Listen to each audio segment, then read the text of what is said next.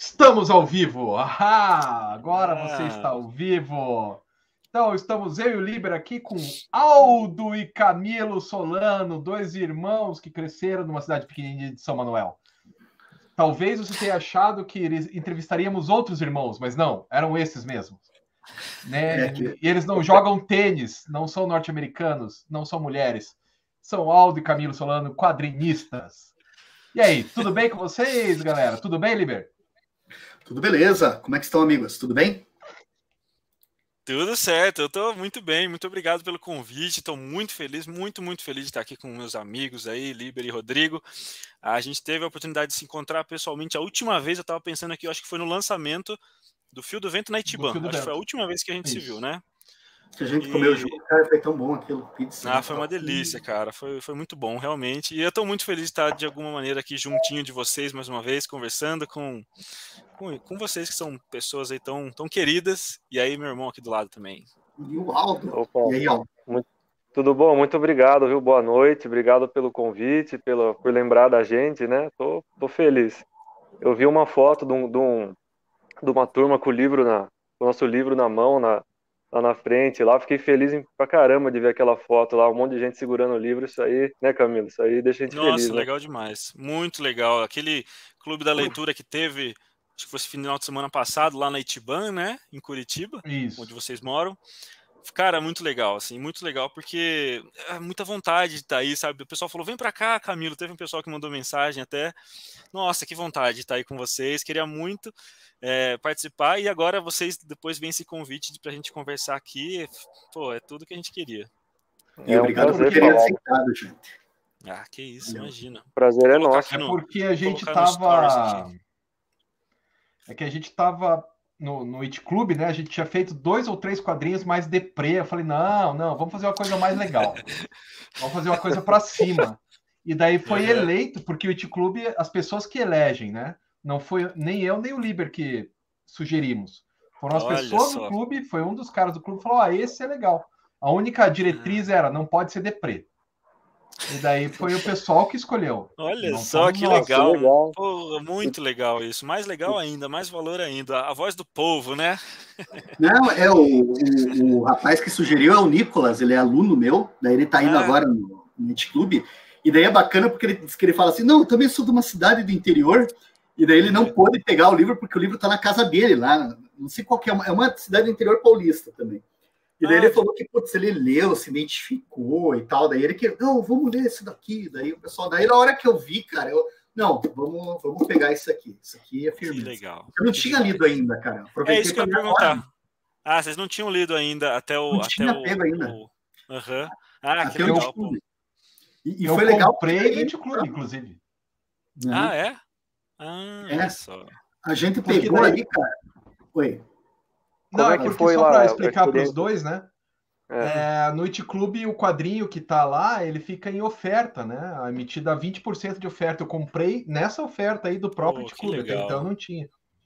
Nossa, que legal, hein? Isso é muito de... Pô, demais. Ah, ah, vocês, vocês fizeram a leitura inteira do, é, do, claro. do, livro nessa, nessa reunião? É? Caramba. Ah, não, não, não, não, não.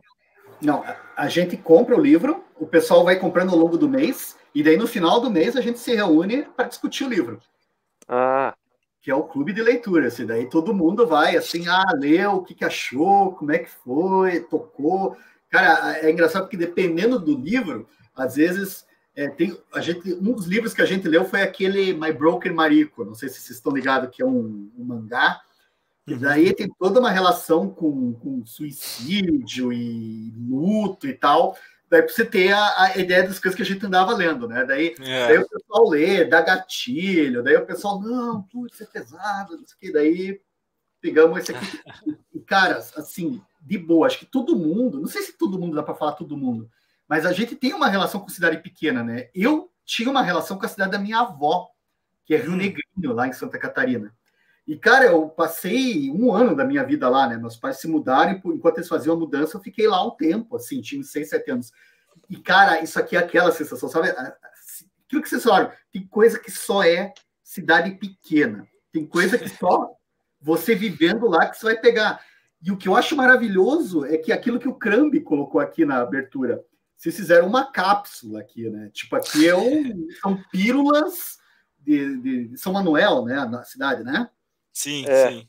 Cara, porque, porque eu não sei, cara, eu não vi, eu não tenho a vivência, mas o trabalho de vocês, não sei se a gente associa, projeta as nossas memórias, pô, dá a impressão que a gente tá ali né? O morro, a arvorezinha solitária, a sensação, a, a, a, rua. Cara, eu quase que fico imaginando aquela rua assim que sábado deve ser morta, não passa nada, né? É cara, demais, Liga. Eu não sei, eu, eu curti, cara. Eu curti. Oh, ah, é legal. Acho que é legal dizer também que a gente começou lá. Ó, pessoal, se eu. Se por um acaso eu precisar sair, é porque eu, eu comi uma coisa estragada na segunda-feira, quer dizer, e desde a segunda-feira eu tô meio ruim. Aí qualquer coisa fala, olha, preciso ir, é, aí eu desligo aqui e o Liber assume, só para deixar claro, né? Caso... Vai dar tudo certo. É, vamos, vamos tentar. Já tomei o remedinho para não vomitar, acho que vai dar tudo certo. Mas Caramba, então. Tá, é... tá feia a não, coisa não, mesmo. Fiquei feio. Não, fiquei feio, é. cara. Fui inter... é, fiquei no hospital, escambau, assim. Internado é mentira, não fiquei não. Fiquei a manhã inteira no hospital só. Intoxicação. Mas isso não tem nada a ver. Tem um pessoal chegando aí, hein? Valeu, obrigado pelos comentários aí, falando do Butina aqui. Obrigado, sim, obrigado sim. aí todo mundo que está chegando, que legal. Vamos fazer um clube da leitura online aqui praticamente, um IT Clube online, é mais ou menos isso ou não? Cara, seria maneiro, cara. Nós, nós temos, que nem eu falo, né? Nossa comunidade é muito fofa, cara. Adoro a comunidade do Kitnet. E a gente, e eu e o Liber somos meio punk, né, cara? A gente não tem nenhum roteiro. Vai falando, sim. não tem nada para. Não, mas eu tava é. muito curioso para saber o que, que, que, que então, vocês acharam. A primeira coisa que a gente fez, cara, lá no It Club, e isso uhum. foi eu que abri e falei. E agora me digam qual que é a história mais legal que cada um. e cada um tinha uma história que achava mais divertida, cara. É. Né? A minha, particularmente, é aquela da, da mulher com o ônibus que tá a tiazinha velha sentada. que tem duas páginas. Uma página. Mas é genial, cara. Acho que são quatro páginas. Mas é, ah, é, ver aqui.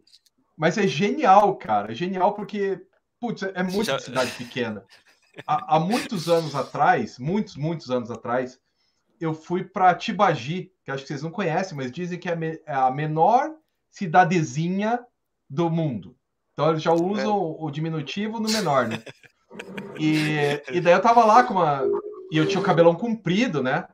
Aí eu tava lá, né? Que tinha uma menina que eu, que eu conhecia, que morava lá, que se mudou pra lá, fui lá pra, né? Visitá-la de uma forma interessante. E daí tava lá com ela, conversando no banco, cara. E veio o um menino. Ele veio de longe, ele veio de, começou a rodear e olhava. Aí eu olhava, daí eu olhava. Ele ficou uns cinco minutos olhando, de repente chegou. Você não é daqui, não, né? Eu... não. O cara ah, reconhece. Tá Aí ele foi embora. Era só para saber, embora. só para conferir. Aí essa história... O cara que não faz Parece, nada da né? vida. É. Parece que você percebe que a pessoa não é, não é, não é de fora, né? Tem esse lance, né? todo, todo mundo é igual, mas você sente, fala, não sei o que, que é. Tem alguma coisa que fala, ah, esse cara é de fora, esse cara não é daqui, não.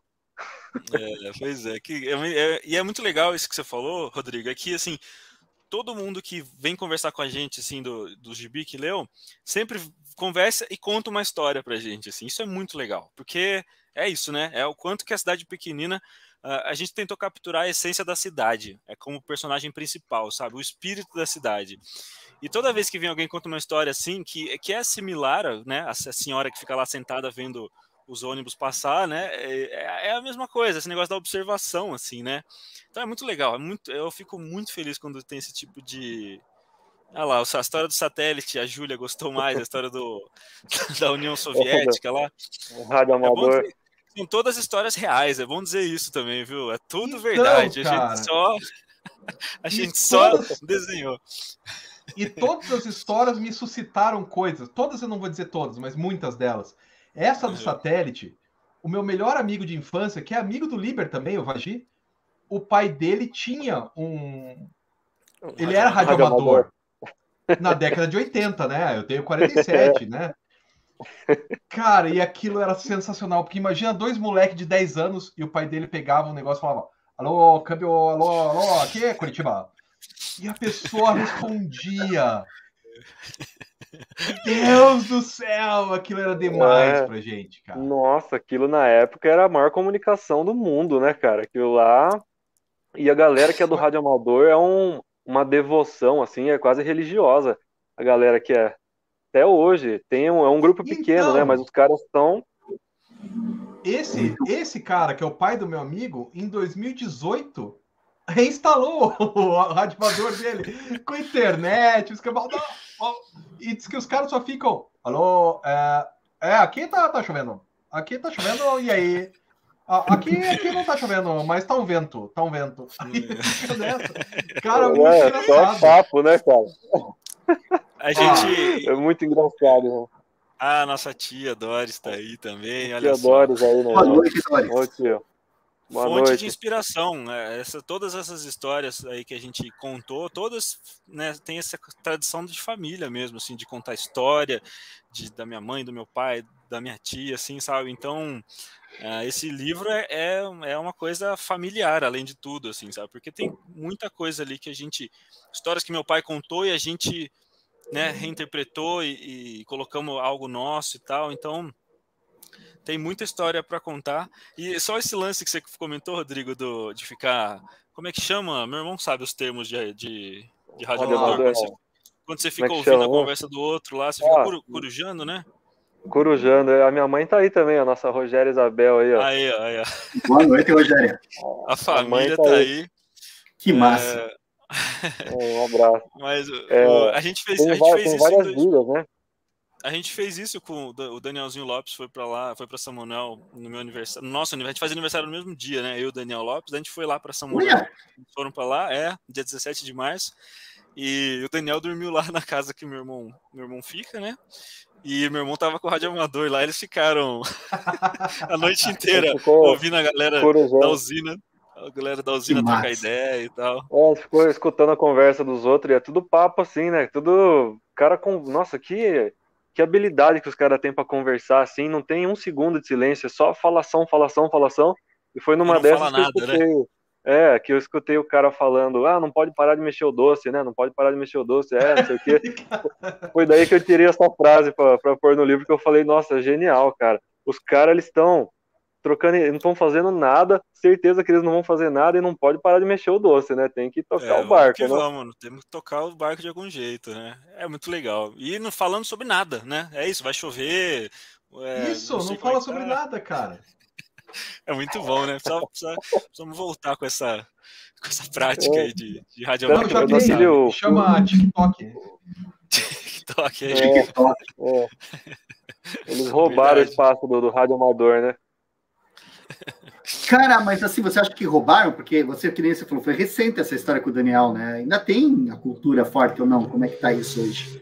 Tem, tem, não é, é, é tem, a, não é tão numerosa, mas ela é fiel, assim, e é, é uma devoção mesmo. Os caras, eles não, não largam, eles têm horário para conversar, tem, eu não faço parte, né? Tem até, tem que ter registro, né? Tem que ter, fazer um uhum. curso lá, fazer uma prova. Você, quem é sério né? mesmo tem, tem, é, tem o seu registro, o seu número, que é que nem um RG para você poder ficar modular. E, mas muita gente não tem, que, que nem eu não tenho, fica só corujando, né? Tem um aparelho e fica ouvindo. E é engraçado, se você tenta entrar na conversa e, se os caras vê que você não tem registro, eles te escanteiam, eles não, não dão moral, não. Dá bloco em você. É, é não, ele, é, ele, não tem o bloco, mas eles te escanteiam no papo, assim, você não consegue entrar no papo, assim, é engraçado, cara. Nossa, Muito cara, tem curso, tem aula, eu já vi os caras marcam aula com palestra, com cientista profissional, o cara lá do lado da Argentina marca de dar uma palestra para o grupo, é interessantíssimo. No filme do. Qual que é o filme do Exterminador do Futuro? É o único meio de comunicação que sobrou o radioamador, né, cara? Oi, Dani, mandar um oi para Oi, Dani. Dani. Tudo bem, Dani? Prazer vê-la aqui. É, legal demais. Olha, a Samela não só, Olha só a Samela. Nossa, mas nós estamos nós estamos hoje estamos super chiques. Tem Samela, hoje tá chique, hein? Hoje vocês estão Solano, é, olha. Rinaldo Solano, olha só. É Nossa, São Manuel, Samela, é com U. Manuel. Só explicar para ela aí. Manuel. Manuel. Dúvida importante, uma dúvida.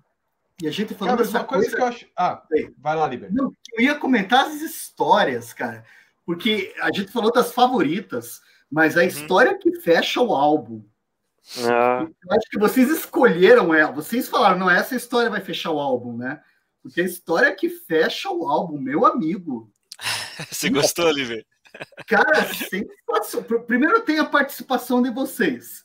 Que, é, o, é. O, o, mais louco assim que a gente pensa, não, é a participação dos caras, isso é legal. Mas não é o mais legal da história.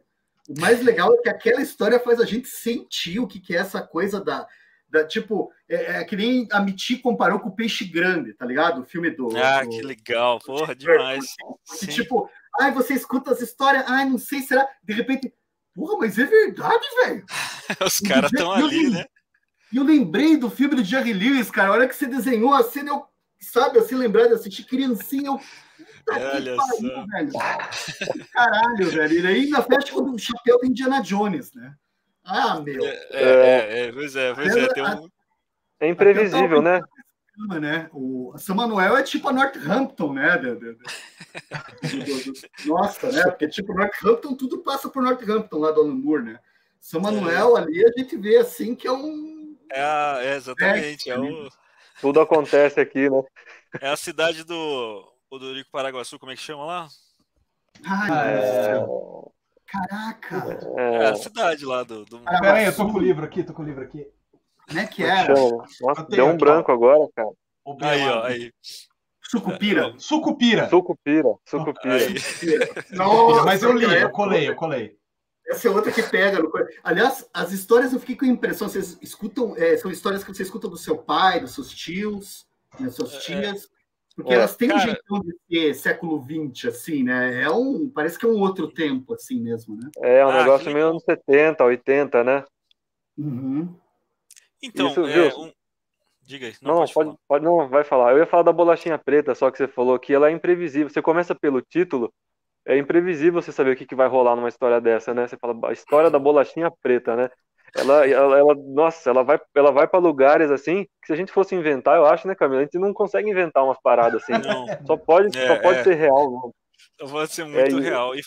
Já emendando no que você perguntou, né, que da onde que vieram as histórias, que vieram da nossa família mesmo, do, principalmente do, do pai, né? Ele conta muita história. E a gente, é, a gente tem coisa que a gente não consegue inventar, que as histórias são tão malucas que ele contava que a gente fala, nossa, precisa fazer uma história. A gente precisa falar isso para mais pessoas, né, Camila? Essa foi uma vontade inicial, né? É. A gente cresce, Sim. cresceu escutando essas histórias.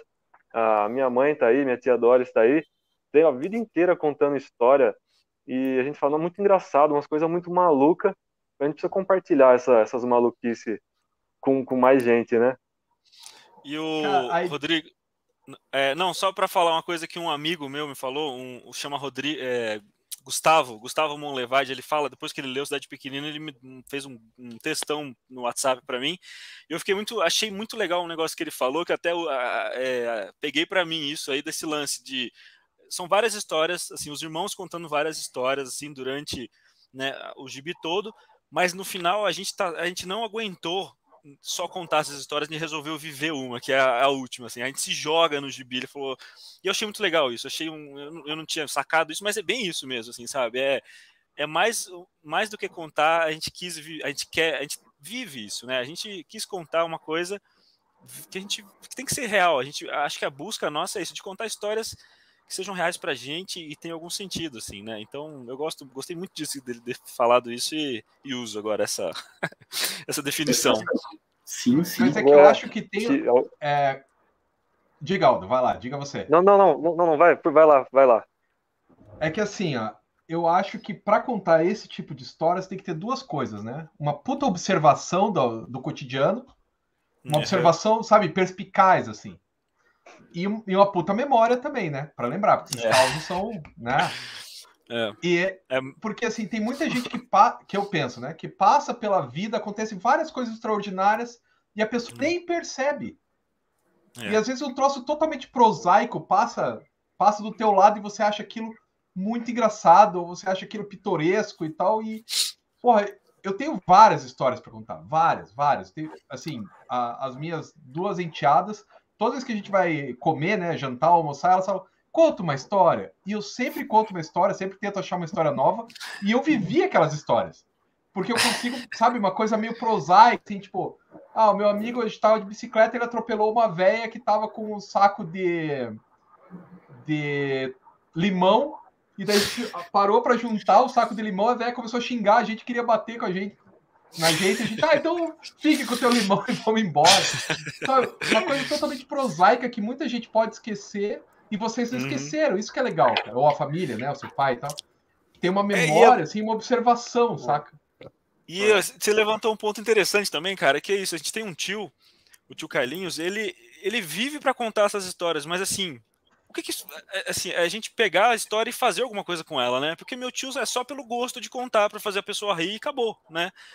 Esse lance de registrar é uma coisa que a gente estava muito muito na cabeça assim de fazer, sabe? Desde o Badida, que foi o primeiro quadrinho que, que meu irmão fez e o primeiro quadrinho que a gente fez junto, desde o Badida já tinha essa preocupação, sabe? A gente sempre quis levar o Badida pro mundo assim, sabe? Porque Peraí, é um cara que fica aí que eu vou muito famoso. Assim, olha aí, ó. Um cara muito famoso na nossa cidade, uma figura extraordinária lá de São Manuel. E a gente precisava contar, sabe? A gente precisava falar dele, a gente precisava contar a história dele. E eu acho que, assim, cidade pequenina começa é aí, sabe? Aí. Cidade pequenina, ontem seria aniversário dele, inclusive, então é. muito legal a gente poder mostrar esse gibi aí. Esse gibi já é raro hoje, impossível de encontrar, Liber, por sinal. Não sei se ainda tem na Itiban, mas acho que não, sabe? Não. Nenhum lugar, nenhum lugar tem. Lá. É. Mas começou Olá. aí, com certeza. Aí, ó, FIC 2018. Saudade daquele FIC, cara. Ah, Nossa. cara, demais. Nossa, coração aqui. É, legal demais. Então, é, a gente sempre teve essa preocupação de, assim, desde criança, ouvindo todas essas histórias, mas é isso, que a gente precisa contar essas histórias uma hora, sabe? E eu não achava momento para fazer isso, nem nem ocasião mesmo, assim, sempre muita coisa foi acontecendo nesse meio tempo. E daí eu fui falar, daí os, o pessoal do Pipoca em Nanquim foi passar um final de semana em casa em São Manuel. E conheceram, né? Conheceram a família, né? Daí ficaram encantados. Ficaram encantados com meu pai não parava de falar um segundo, aquela coisa de história, história, história a noite inteira. No dia seguinte, ah, é verdade, olha a Samila aí, a verdade. dona do Social Comics, dona do Social, Social Comics, Comics, lembrou muito bem. Batida, Tem, quem quiser conhecer. É verdade, olha só, é um gibi que já está esgotado, então no Social Comics o melhor lugar para você ler ele, com qualidade é. ótima e tudo mais. Corre lá. até um negócio que eu, que o, teve um menino que falou com a gente numa live também, ele falou, achei até engraçado, ele falou que é o Solano ver, Solanos verso, né? Ele falou que é o universo do, do Solano. Eu até ia perguntar para vocês, pro, pro Liber, que, que você leu a história do Badida, porque no Cidade Pequenina tem um capítulo do Badida e Sim. talvez ele, ele, o entendimento dessa história funcione muito melhor, funcione melhor com quem teve a possibilidade de ler o, o Badida, o quadrinho independente que a gente lançou. Eu ia perguntar isso para vocês, como é que foi, é, é, se você, pelo, pelo, jeito o Liber já conhecia o Badida, né? O que, que você achou de ver ele no Cidade Pequenina novamente? Como é que, como é que foi? Cara, eu, eu acho muito bacana, porque a real é que lendo o trabalho de vocês, Primeiro, primeiro, assim, eu acompanho o, o, Camilo, pô, desde lá do, do, do, do, trabalho, acho que foi TCC, né, com o Mortarelli lá e é, tal. A gente começou junto, né, Liber? A gente lançou nosso primeiro quadrinho no mesmo ano, né? Verdade. Somos contemporâneos aí de. Verdade. E tu, pô, aliás, fico, fico feliz pela lembrança. Mas assim, fez lá e tu, tu tá consolidando, né? O, o Aldo também. Eu comecei a conhecer o Aldo, eu vi aqui no Badida, né? Lá em 2018 e agora aqui, que tem várias histórias. E eu sinto que vocês estão consolidando um estilo.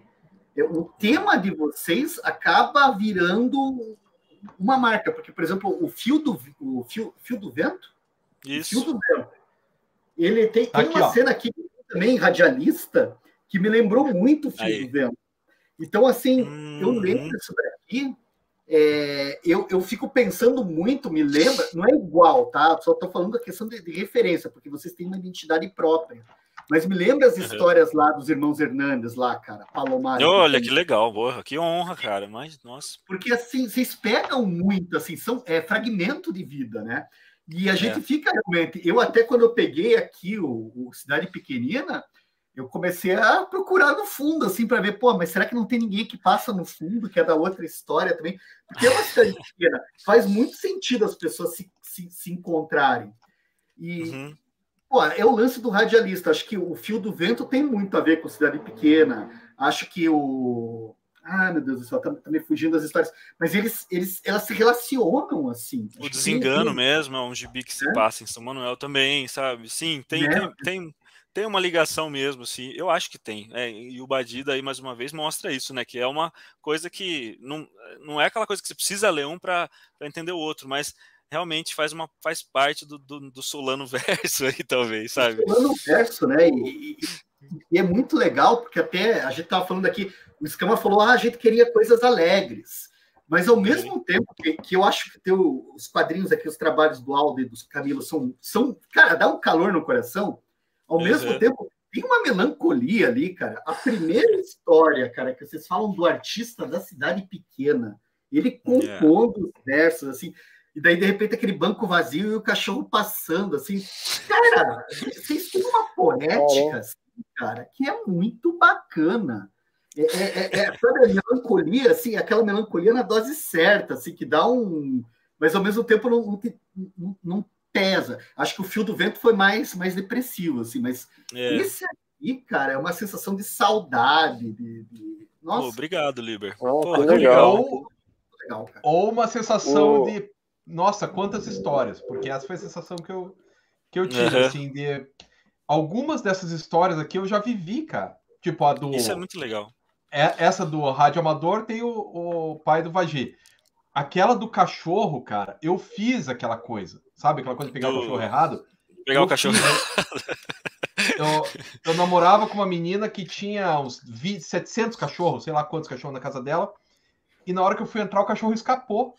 Eu falei, putz, fechei o portão, meio que perdi o cachorro, saí correndo e peguei ele. Né? Peguei a princesa, que era cachorro. Peguei no colo e falei, olha, a princesa escapou, dela olhou. A princesa não tem um pinto, isso é um macho. Eu tinha pegado um cachorro de rua, que eu não sabia que era, mas pra mim esse cachorro amarelo é tudo igual. Eu peguei Caraca, outro, é a mesma o bicho história, veio do meu colo, cara. Ele veio no meu colo, assim, eu agradando, e ele, tudo bem. Cara, é muito louco isso, assim. É, é, história, cara. E, e, e, o bizarro, assim, pode falar que a gente viu em algum lugar, mas essa história aconteceu com o nosso pai, assim, sabe? É, essa história, o personagem, o menino futuro radialista ali da, da rádio, é meu pai, sabe? Essa história aconteceu com ele, assim, ele, ele tava no Fusca ali mesmo, sabe? Então é muito louco, cara, como que as coisas, a gente vai contando o nosso universo ali e ele vai ligando com tanto. É muito. Isso é, acho que é a magia do quadrinho quando conecta com, com as pessoas desse jeito, eu acho que a gente atingiu Tem uma magia mesmo, viu? Esse é, chegando. É, essa é a patroa, é dela, ela ah, é a dona das filhas para quem ah, conta é? histórias e que ah, lembrou muito vocês e tal. Para as duas filhas dela que eu fico contando umas histórias, é. tipo essa de pegar o cachorro errado, saca? Sim. é. Duas coisas que o Liber falou, eu achei, eu achei interessante, eu achei bacana. Primeiro do, do Fio do Vento, a história do radialista lá também foi, foi real também. O, o cara, acho que você estava se referindo ao cara que estava é, transmitindo o, o a Esquadrão da Fumaça pelo rádio, né? Sim, sim. Esse, esse, lance aí, né? Isso aí tem, tem a, é muito parecido com Cidade Pequenina, porque é uma, é uma, da, é uma das histórias, né, Camilo, que a gente, sim, que a gente, sim. que a gente viu no desfile, que tá até para chegar aqui o aniversário da cidade, é, que, que tem esses desfiles assim, né? Eu achei legal que você falou também, que, é uma, que a gente teve é, vários exemplos na, no lançamento desse gibi, que é essa história do compositor da primeira história, o exemplo, é, é, que é uma história real também, e, não, e nesse primeiro capítulo ele não fala, não, não fala muito, mas você conseguiu captar, de alguma forma você conseguiu entender uma coisa que não estão escritas literalmente na, na, nos balões, mas a energia, não sei se a energia é a palavra, mas a essência do negócio está aí e você de alguma forma você conseguiu entender, cara. É, esse, esse compositor é um cara muito querido também da nossa cidade, da, da gente, da nossa família aqui, né? E bom, achei muito interessante isso que você falou. A gente teve vários exemplos disso, de das pessoas entenderem mensagens que não estão explicitamente escritas ou desenhadas, sabe? O próprio Crumb falou isso no, no prefácio, né? Uhum. Eu, eu, acho bem bacana. Achei bacana isso que você, que você falou, viu? É que, é que toca bastante, né, cara? Toca é, bastante. esse negócio das entrelinhas é uma coisa muito importante. Esse lance da melancolia é muito, muito curioso também, sabe, Liber? Desde o meu primeiro quadrinho, eu achava que meus quadrinhos todos seriam um quadrinho de comédia, assim, sabe? Eu achava que era isso que seria. Mas daí quando eu vou botar no papel mesmo, assim, quando eu começo a escrever, quando eu começo a desenhar, começa a sair outras coisas, outras, outras, eu preciso falar outras coisas ali, sabe? E acaba virando essa coisa meio, meio tragicômica, eu não sei o que, que é direito, mas tem mesmo mas... esse, esse traço melancólico mesmo, que eu acho mas, que. É cara, é que toda boa comédia, toda boa comédia tem um traço de tragédia. Não existe uma boa comédia que não tenha uma melancolia, uma tragédia. Quem disse isso nem fui eu, o James Wood, naquele. Não, o. É, o James Wood, naquele Como Funciona a Ficção. É isso aí mesmo, cara. Tipo, veja o Chaplin, né? O Chaplin é, é uma comédia rasgada, mas tá sempre uma melancolia ali. No garoto, a, a é. florista que, que é cega, é o cara que é, é, judeu e por isso vai morrer só por ser judeu, apesar de né, não ser judeu que ele coloca ali no, no momento, mas enfim. É, é, o esquema do cara que não tem dinheiro e vai trabalhar na. Cara, toda boa comédia tem, é obrigatório que tenha uma melancolia, senão acho que ela não se sustenta, cara. Senão não tem conexão, é, saca? E assim, as histórias de vocês, cara, tem muita conexão. Eu fiz várias, cara. Primeiro eu ria pra caralho quando eu tava lendo. E segundo que eu lembrava, eu tenho várias histórias para contar. Várias. Assim, eu tenho que me controlar bastante, porque eu sei que o, o podcast é de vocês, não é nosso. Mas eu tenho, eu tenho várias histórias parecidas, ou que me remetem, ou alguma coisa assim. Cara, essa, aquela da bola. Eu, como, eu tenho uma pergunta. Como que terminou? Como que terminou do cachorro sua lá? Você achou o cachorro verdadeiro ou você adotou o, ah, o outro não, cachorro. Cara, daí. Então. Aí eu fiquei quase duas horas perseguindo o cachorro, e na hora que eu chegava, o cachorro certo. Na hora que eu chegava, o cachorro se mandava. Na hora que eu chegava. Depois de duas horas, eu voltei, tipo, apavorado, né? Namorado, tava namorando há pouco tempo e tal.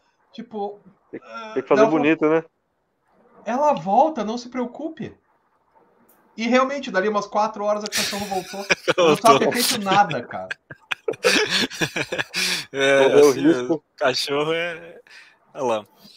É, é cara, foi horrível. Mas deixa eu perguntar uma coisa para vocês que eu queria. Porque assim, vocês são, são irmãos, o pai é o mesmo, e contou a história provavelmente na mesma hora para vocês. Como é que vocês hum. decidiram quem, quem vai fazer cada quadrinho? Quem vai fazer cada história?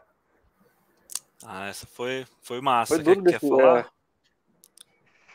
A gente primeiro a gente fez uma lista com vários títulos das histórias, assim, tinha, tinha muita, né? A gente, a gente falou, nossa, qual que a gente vai escolher, né? É. Daí, eu, como é que foi o processo, Camilo? Vai me ajudando aí. Faltou, gente, faltou eu, muito, assim, sabe? A gente viu, a gente, a gente falou, não dá para fazer tudo isso nesse, nesse primeiro volume, vai, sabe? Foi uma coisa assim, muita história, é. ficou de fora, assim, e daí. Ah, assim, eu, eu tentei fazer. Olha lá, tem, sei lá quantas, tem bastante aí. Tem bastante, cara. 18, eu acho, talvez. E. Bom, a, a, gente foi tentando organizar mesmo assim como é que ia fazer, porque no primeiro momento eu não sabia né, se a gente ia escrever junto, como é que ia fazer e tal, e eu nunca tinha feito é. um quadrinho né, com, com outra pessoa, e, e, como é um processo muito solitário, você, né, Liber, você sabe muito bem, é difícil né, a gente entender, se entender, aquela coisa assim, então a melhor coisa foi dividir mesmo, assim, eu falei, putz, eu quero muito contar a história essa história, né? Eu quero contar a história do, do cara que uhum. aposta corrida com carro e tal. Ah, eu vou contar essa. Ah, meu irmão vai contar. Meu irmão vai contar do, a do Badida, vai contar do Poeta, que é uma história que as pessoas gostam muito também. É, a gente, é, a gente... mais ou menos assim, sabe? Daí cada é. um escreveu. E filme de Jerry Lewis, que eu não conseguia fazer, a menininha rir, começou a chorar, a menina começou a rir, fez nunca vi um palhaço chorando. Bonito, é poético demais, né? Não, esse, toda esse boa comédia. É. É muito louco isso. Mas daí cada um escreveu mesmo, assim, sabe? A gente separou. A gente resolveu separar, ó, faz essas e tal. Eu peguei para fazer mais, assim, que eu queria fazer muito, né? Porque a ideia inicial, proposta pro, pro Pipoca e Nankin foi assim, ó, a gente quer fazer o New York do Eisner de cidade pequena. Só tem a vida na cidade grande, mas não tem o vida na cidade pequena. Então foi com essa com esse com esse pitch que a gente conquistou eles assim. E eles adoraram a ideia. E daí a gente começou a separar mesmo, mas eu, eu teve história, por exemplo, de músicos, assim, sabe? Meu, é, meu pai sempre foi músico, então, é, então tem muita história de música. Então a gente quase não colocou histórias de, de banda, porque dá isso dá um livro sozinho, assim, sabe? Histórias de, de, de, de conjunto, assim, sabe? Então a gente foi separando isso, o que, que cabia, o que, que não cabia e tal. Sempre com a ajuda do Daniel também, né? Mostrava pro Daniel o roteiro, ver o que ele achava, se dava para tirar, que dava para colocar, limite de página e tudo mais. Então foi, foi assim. Cada um fez a sua mesmo. E depois juntamos tudo. Eu juntei tudo lá e fui fazendo as cores junto com o Gleison, que foi o cara que me ajudou nas cores. Gleison Cipriano. E foi assim. Tem história foi, pra foi... caramba. Não, falei, nossa, como tem história, cara. Foi duro escolher. Foi duro escolher, viu? Isso, essa é a outra parte. Como é que vocês peneiraram isso? Ai, cara, nossa, não, até hoje eu não é, sei. Não, não teve, não teve, não sei se teve muito critério. A gente foi fazendo, fazendo e porque tanta coisa que não, temos que começar, vamos começar a fazer, porque senão, né? Que nem o Camilo falou, uma, uma, né? história, uma história leva para um lugar, vai crescendo, nossa, tem tanta coisa. Aí e eu tinha uma eu tinha uma coisa na cabeça também assim, a gente acabamos, acabamos, tem, ah, vamos contar todas essas histórias. Daí eu falei, putz, eu vou. Falta uma. Eu pensei, falei pro meu irmão, eu falei, eu vou colocar a história da bolachinha preta no final. Daí meu irmão falou, putz, será? Esse, merece uma, um é. gibi só, só, solo é. e tal, né? Mas eu falei, não, eu vou colocar a bolachinha preta, porque se a pessoa não gostar do gibi inteiro, na última história, ela é impossível não gostar. Porque essa história a gente e se não gostar mesmo muito... assim, tem o Dwight. O Dwight aparece na televisão também. É, exatamente, pegou a referência. É, e então eu assim, eu lembro que no final, assim, tava mais no final, eu decidi, não, a história da bolachinha preta tem que entrar, porque é uma história que eu acho que é a síntese da magia da cidade, assim, sabe? Essa magia, essa coisa meio é, que, que, é, uma, é um realismo é, fantástico, assim, né? Que, meio místico, aquela coisa, assim, né? Então, foi assim, foi assim. Daí também, assim, tudo muito corrido, porque tinha prazos, né? É bom trabalhar com prazo mesmo, porque a gente tinha que terminar o gibi, imprimir, traduzir para o inglês e mandar para o Crumb, que já era uma ideia que a gente tinha desde o começo, assim, sabe, de mandar uma versão impressa para ele, porque quando a gente foi, a gente foi em 2019 nós passamos um final de semana na casa do Crumb, eu e meu irmão lá, né? E a gente conversou muito disso, de histórias pequenas, assim, sabe? coisa pouca. E, mas eu lembro que foi uma, assim, um dos momentos mais ricos foi contando história, assim, sabe? Ele, o Crumb contando as histórias dos malucos lá da França, assim, sabe? E, e vice-versa, a gente contando as histórias para ele, ele fascinado e tal. Inclusive a história da bolachinha preta, lembro que eu contei para ele lá. É, então a gente tinha que mandar isso para ele para ver o que ele achava, né? Porque para ele e para Eileen também. A gente tentou que a Eileen escrevesse alguma coisa, mas não, não rolou. Mas é, a gente ama muito o casal lá e, enfim, foi, foi muito legal ter um prefácio dele mais uma vez aí foi ah, legal amizade. boa ali, ó. Qual a idade do, do meu pai? O meu pai tem 62 anos. Não estou autorizado para revelar. A... Agora já foi. Isso aí é até curioso, né? A gente estava falando do, do Badida anteriormente, né? Ontem teria sido aniversário dele, né? E uma curiosidade, cara, a gente é, todo ano, no dia do aniversário dele, do Badida, ele ia na rádio aqui em São Manuel e ele falava: hoje meu aniversário, eu tô fazendo 58 anos, a mesma idade da Rogéria Bertoso, que é a minha mãe, sabe? Todo ano ele ah, falava isso no rádio, ao vivo, e aí, não, minha mãe ficava, nossa, minha mãe ficava louca, né? Porque ela saía na rua, todo mundo falava, ei, Rogéria, 58, não sei o quê. Nossa, cidade, porque cidade pequena, todo mundo escuta o rádio, né? E o Badida, todo ano ele ia lá e minha mãe ficava louca com ele. Olha que curioso, né? Teria sido é. ontem essa, esse momento aí. Ele teria quantos, oh. quantos anos? Aí você vai dizer a sua mãe que tá aqui na live, 60. cara. Esse é o é, então, ficar calado. Agora eu vou, Esse vou dar uma dubadida. você ficar calado, né? Ele faria vou 60 uma... anos, a idade da Rogéria Bertoso, né? É, eu vou fazer o papel do Badida aqui na live, igual ele sempre fez na, na rádio aqui em São Manuel. É. Muito, a gente ficou muito emocionado. Nossa, o Badida faz, vamos fazer dois anos que ele, que ele faleceu e, nossa, um grande amigo aqui. Foi, é, uma, essa homenagem que a gente conseguiu fazer é uma coisa muito feliz na nossa vida, viu? A gente tem essa alegria, viu? O, o Cris Lulo, que apareceu aí, é de São é Manuel também. Nosso... É, nosso conterrâneo de São Manuel também, quadrinista. Que maneira. Legal demais, é. legal demais. Bom, Conhece a figura aqui A cidade. cidade que tem essas histórias tem que ter quadrinista, cineasta, músico, porque, né? Senão seria um desperdício Tem. muito grande, né, cara? Pô, é muito louco isso, realmente, que... né? Mas eu acho que toda cidade pequena, eu nunca morei em cidade pequena, sabe? Eu morei só em Curitiba, que é uma capital, e em Brasília, uhum. que é outra capital. Mas uhum. eu morava no bairro, e no bairro tem esses caras, assim, no meu é, bairro tinha que... esses caras. Tem o é, é muito... Eu lembro quando eu era moleque, tinha o Titião, que era um cara que tinha uma perna. Não era mecânica, mas que tinha um, um negócio lá que dizia, a gente era criança, dizia que ele tinha tomado um tiro na perna e por isso a perna ficava daquele jeito. E ele era um bandido muito muito perigoso e tal, e eu acho que nem era, cara. Mas pra gente ele era. Na, na então, mística é... da, do bairro era. É, e tem várias histórias, cara. Tem uma. Sabe Isso aquela tem... do cara que fura a bola? Ah, diga lá. É. O, isso tem a ver, Rodrigo, com aquilo que você estava falando no começo, né? Que essas pessoas, essas histórias, elas acontecem o tempo inteiro. Mas será que as pessoas estão atentas? Será que as pessoas estão tão afim de olhar para essas histórias? Será que o dia a dia, a correria, a ambição, carreira, trabalho, cansaço, tudo, às vezes isso é, é atrapalha esse, essa convivência, né? Atrapalha esses, esses momentos, ou então tira essa habilidade da gente parar um segundinho e e estar tá atento, né, às coisas, né? O Rodrigo falou isso no começo da live, eu achei que é que é bem isso mesmo.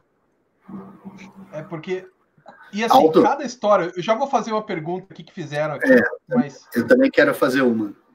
Quero fazer ah, tá. uma pergunta para o Aldo. Como é que é, ah, Aldo, vai, faz quadrinhos? Você aí os quadrinhos, você começou ali no Badida e daí agora já fez mais um livro com o teu irmão.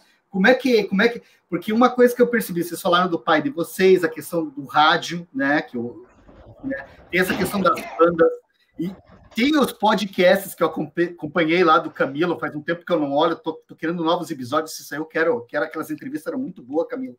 Mas assim, Obrigado, todo jeito, a família é toda envolvida com cultura, né, com arte. E, e tu, é. Aldo, foi cair agora, cair ou entrar nesse mundo dos quadrinhos? Você já curtia quadrinho antes? Como é que qual é o teu lance aí?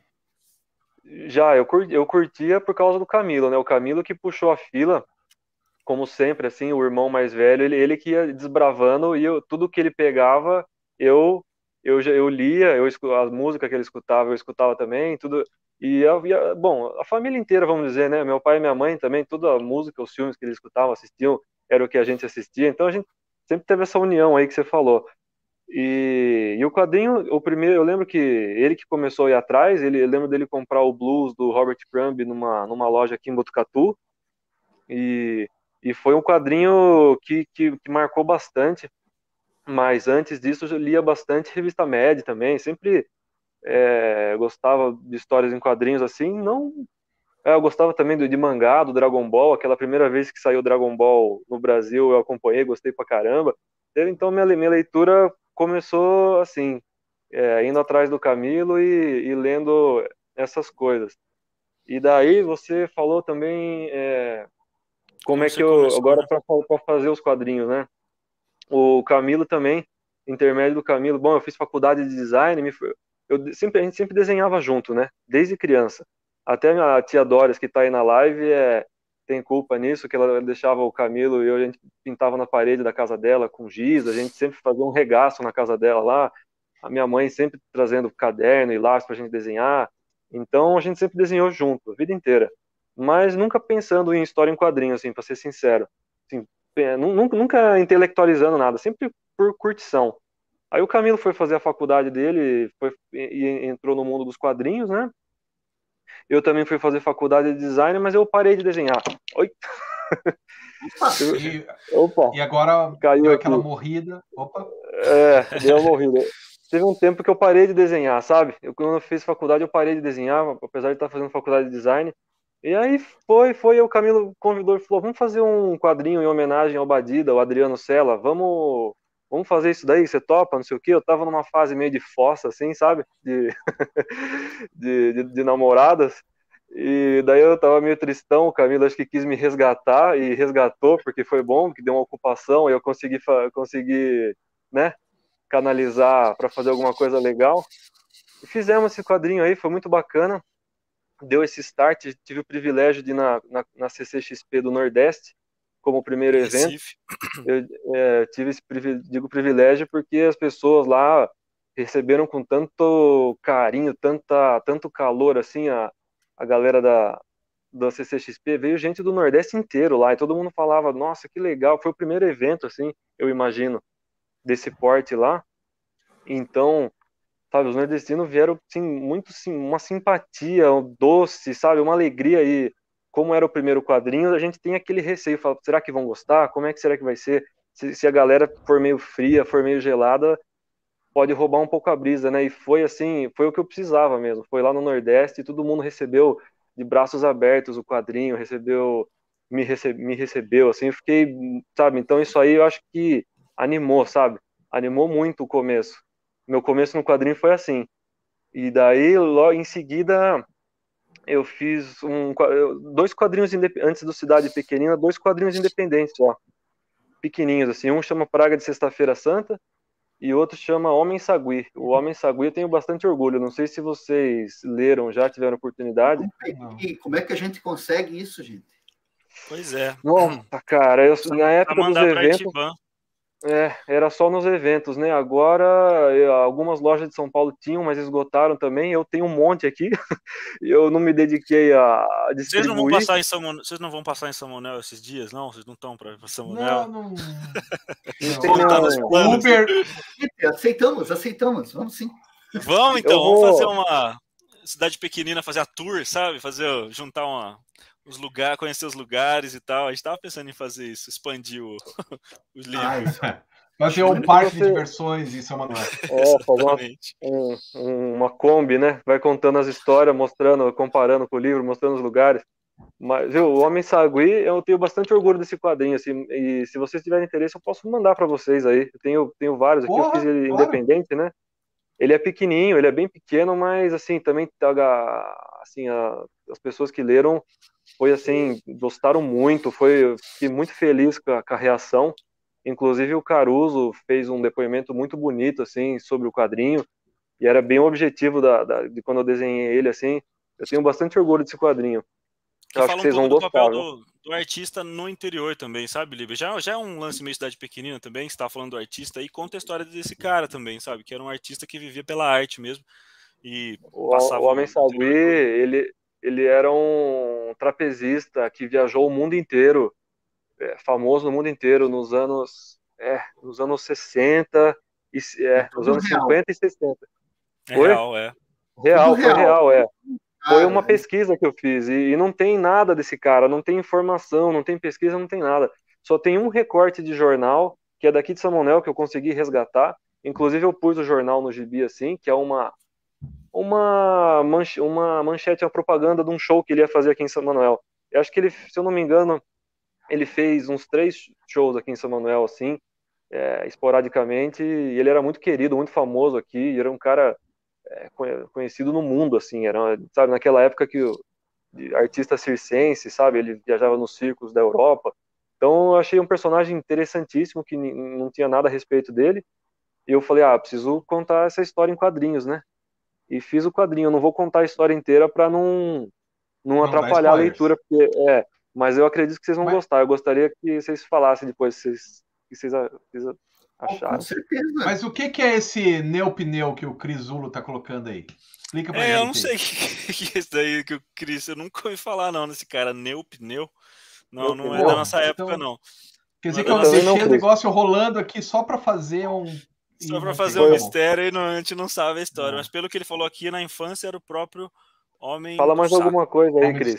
Ah, é verdade. Bati um papo com a Samila lá. Eu preciso voltar a fazer esse, essas, esses bate-papos aí. Vamos fazer, Liber. Eu e você, eu, depois eu e você, Rodrigo. Eu, Vamos fazer qualquer dia. Bora, pô, eu, bora. Pô, e tem que falar também de desenho, Camilo, que uma coisa que eu sempre lembro de você, não me lembro quando que a gente conversou, que você falou eu preciso desenhar todo dia. E, e, cara, a frase ficou na minha cabeça, cara. Que pra, pra, o lance do desenho é todo especial, né? Não é só.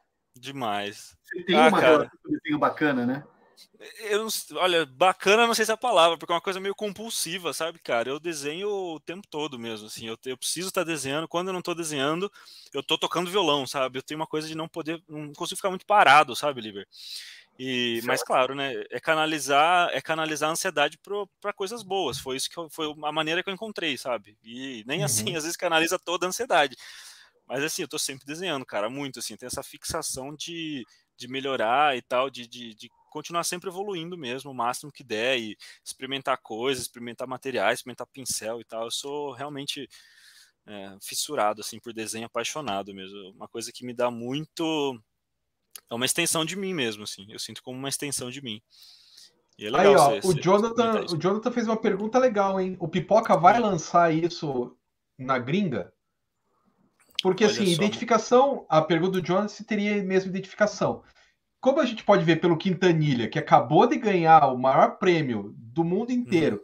com um quadrinho que é muito, muito, muito, muito do Rio de Janeiro, né? nem do Brasil, ele é específico, bem do Rio de Janeiro, rapaz. eu acho que é óbvio que os gringos teriam identificação. Né? O é. Quintanilha não ganhou tudo que ganhou uhum. de graça, né? Todos os quadrinhos dele são assim. Mas aí vem a pergunta: o Pipoca vai lançar isso, cara, lá fora? Estão negociando? Sabe Deus? É, por enquanto eu não sei, eu, pra ser sincero, não sei de nada, assim, sabe? É, pô, seria muito legal, né? Seria maravilhoso Nossa, se isso acontecesse. Seria, seria muito mas, legal. Mas é legal vocês falarem também que né? acho que, é, que teria que teria essa conexão com outros lugares, assim. Ah, tenho muita vontade, assim, sabe? Muita vontade de, de expandir, né? De expandir a. Sair por uma Fantagraphics, cara. Imagina é, que legal, seria maravilhoso, né, cara? Eu acho. Eu acho e é bem a cara da Fantagraphics, cara. Bem a cara deles. Eu não sei se o Quintanilha foi lançado pela Fanta, mas o The Salete foi, né? O, sim, o, é que o Quintanilha foi lançado o... na Europa, né? E a Fantagraphics ah, é americana. É, o Marcelo é. Salete eu sei que saiu pela, pela Fantagraphics. Esse, esse é uma coisa que a gente, a gente, sempre pensa, né? Se, se o público norte-americano vai corresponder, vai entender, né? Vai achar.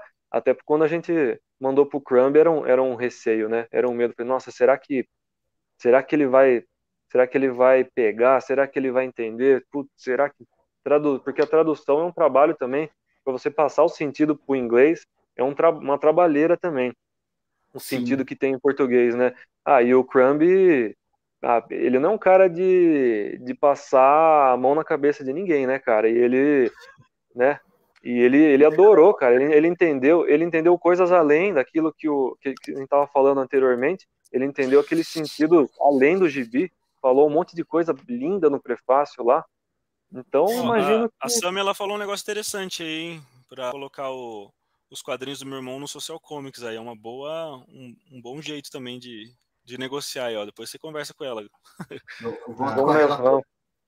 Mas assim, ó, eu acho que o que o Crumb entendeu é a mesma coisa que eu entendi. Eu não, não nasci em São Manuel.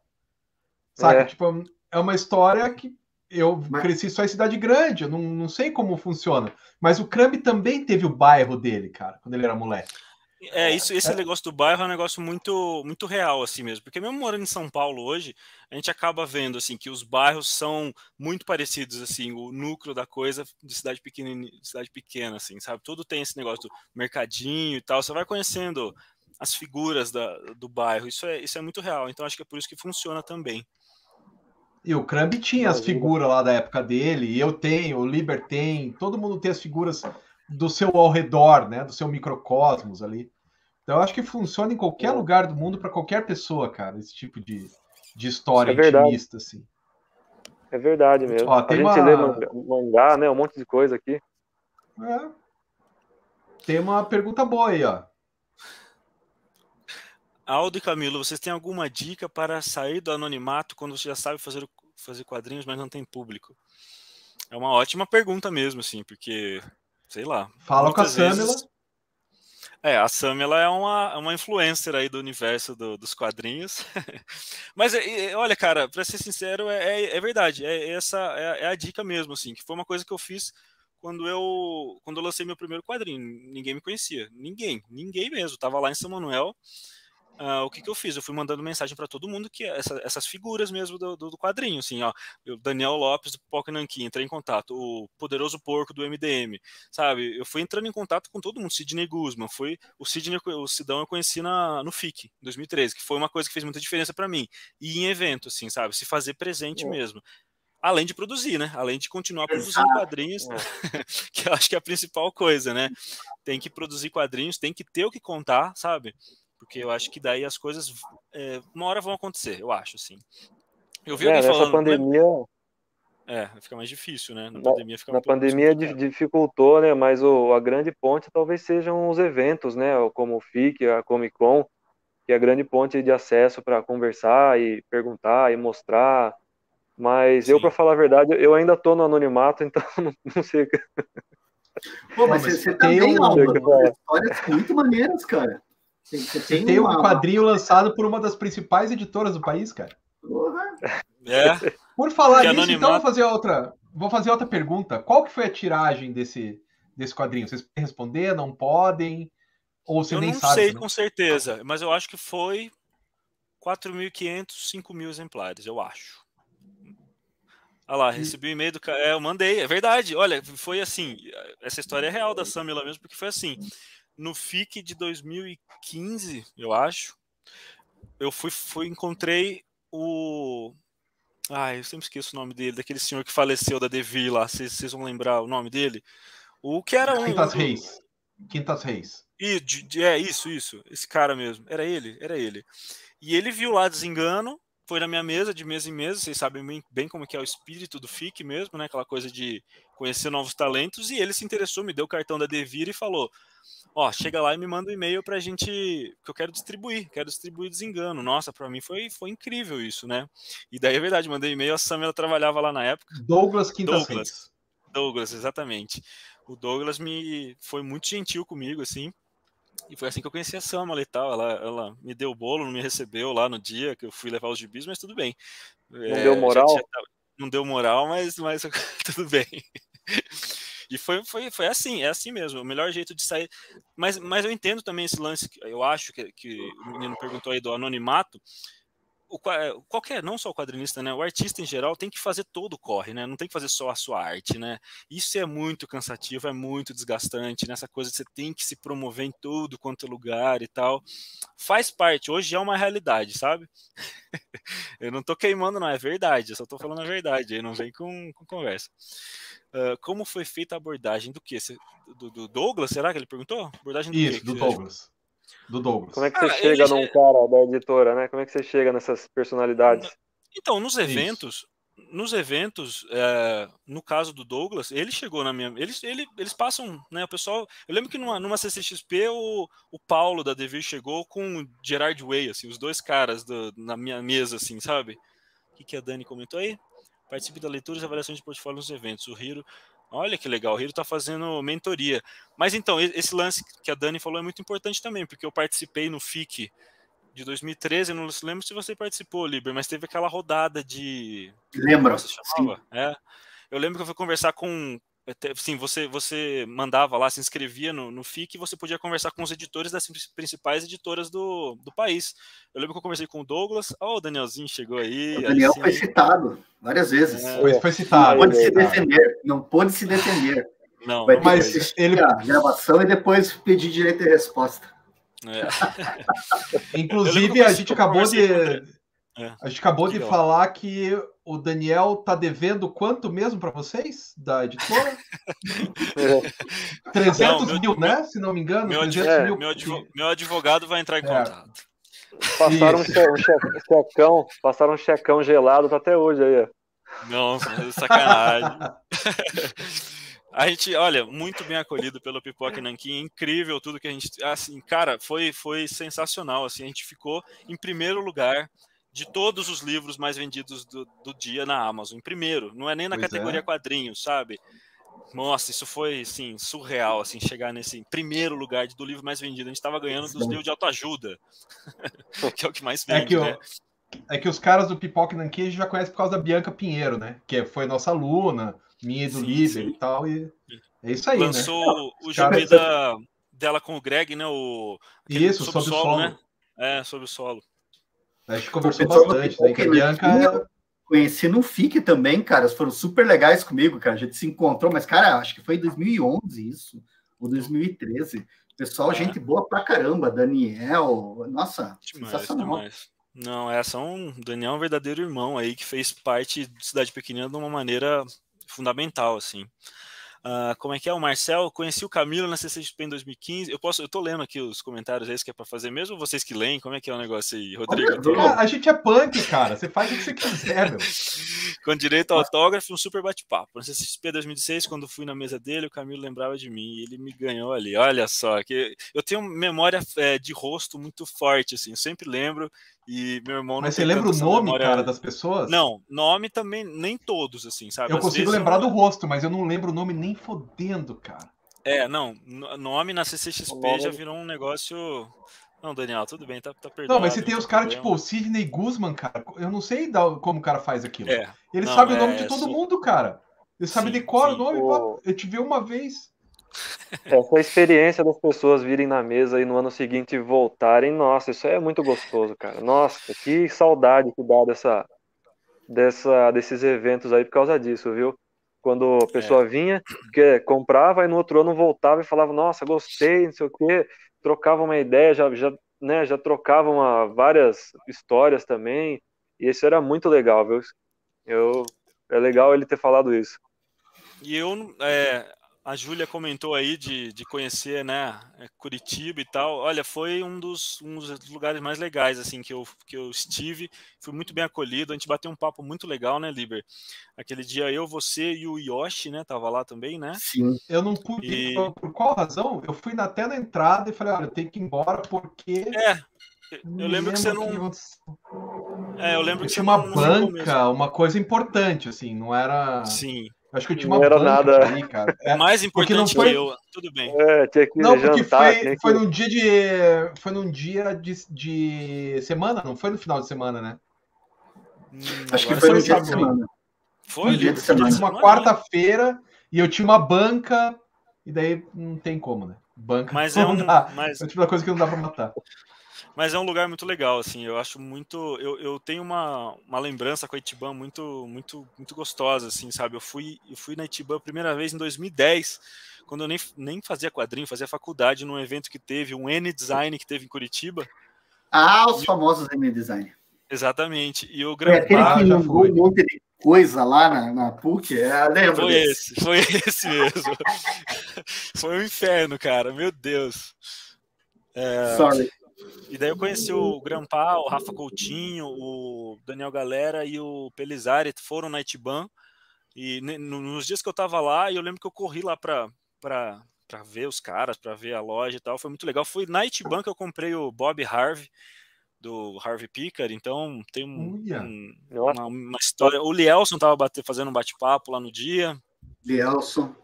Lielson, o querido cidade, Lielson. Cidade Pequenina tem muito a ver com o que o Harvey Picker fez. Nossa, até o, a gente escutou isso do próprio Prime. O Prime falou, o Prime falou, ah, é, lembrou muito as histórias do Harvey Picker. É, ele falou vinhete, histórias de vinhete. Eu não sei muito bem o que é isso, mas são, acho que essas histórias curtas, né, da, do cotidiano. É, né? Intimista, né? Intimista. É. é. Olha lá, tem uma Olha pergunta legal aí, ó. Boa noite, Christian, tudo bem? Irmão Solano, qual a história que mais toca, que mais mexe com cada um de vocês nesse álbum? Uma boa pergunta, viu? Todas têm uma coisa muito especial, assim, para mim. É, uma das coisas que eu gosto muito de, de, do quadrinho é de ver as, as, histórias que mais tocam as pessoas, assim, que a gente não estava esperando. Por exemplo, no meu caso, muita gente fica muito sensibilizada, assim, com a história do Butina, porque eu coloquei a foto no final, eu não podia imaginar que teria aquela reação daquela foto no final, de dar uma, é mistura de dor no coração com, ai, aquilo é real mesmo e tal. Eu recebi muito esse tipo de coisa. É uma história que eu gosto muito, assim, tenho muito carinho por ela mas ela ficou mais especial depois que, que, que, as pessoas leram, sabe? Que eu tive que eu tive feedback, assim, sabe? É exatamente, exatamente essa foto aí. Mas eu Pera acho. Aí, deixa eu botar deixa eu a foto lá grande. Pera aí. A foto... Segura ele. Aí, ó. Aí, exatamente. Meu irmão aí desfilando. E, é. e o Butina aí no, no final do, da história. Eu gosto muito dessa história, eu acho que ela é uma história bem redondinha, assim. Mas ainda assim a minha favorita é a história da bolachinha preta, por conta da, da mágica dela, assim, daquela coisa que não tem. que é meio inacreditável, assim, que é meio, uma história meio surreal, assim, e eu tenho muito orgulho dela, assim. Capaz! Aquela coisa assim. Não, é, não tem a da como. bolachinha preta é muito maluca, né?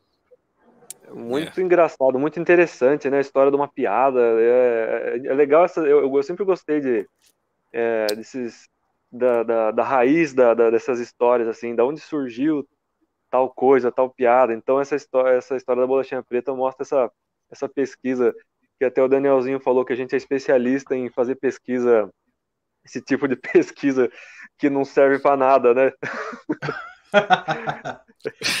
Cara, mas serve para virar gibi agora, né? O Daniel é o cara que faz coleção de vinil que nem eu, né, cara?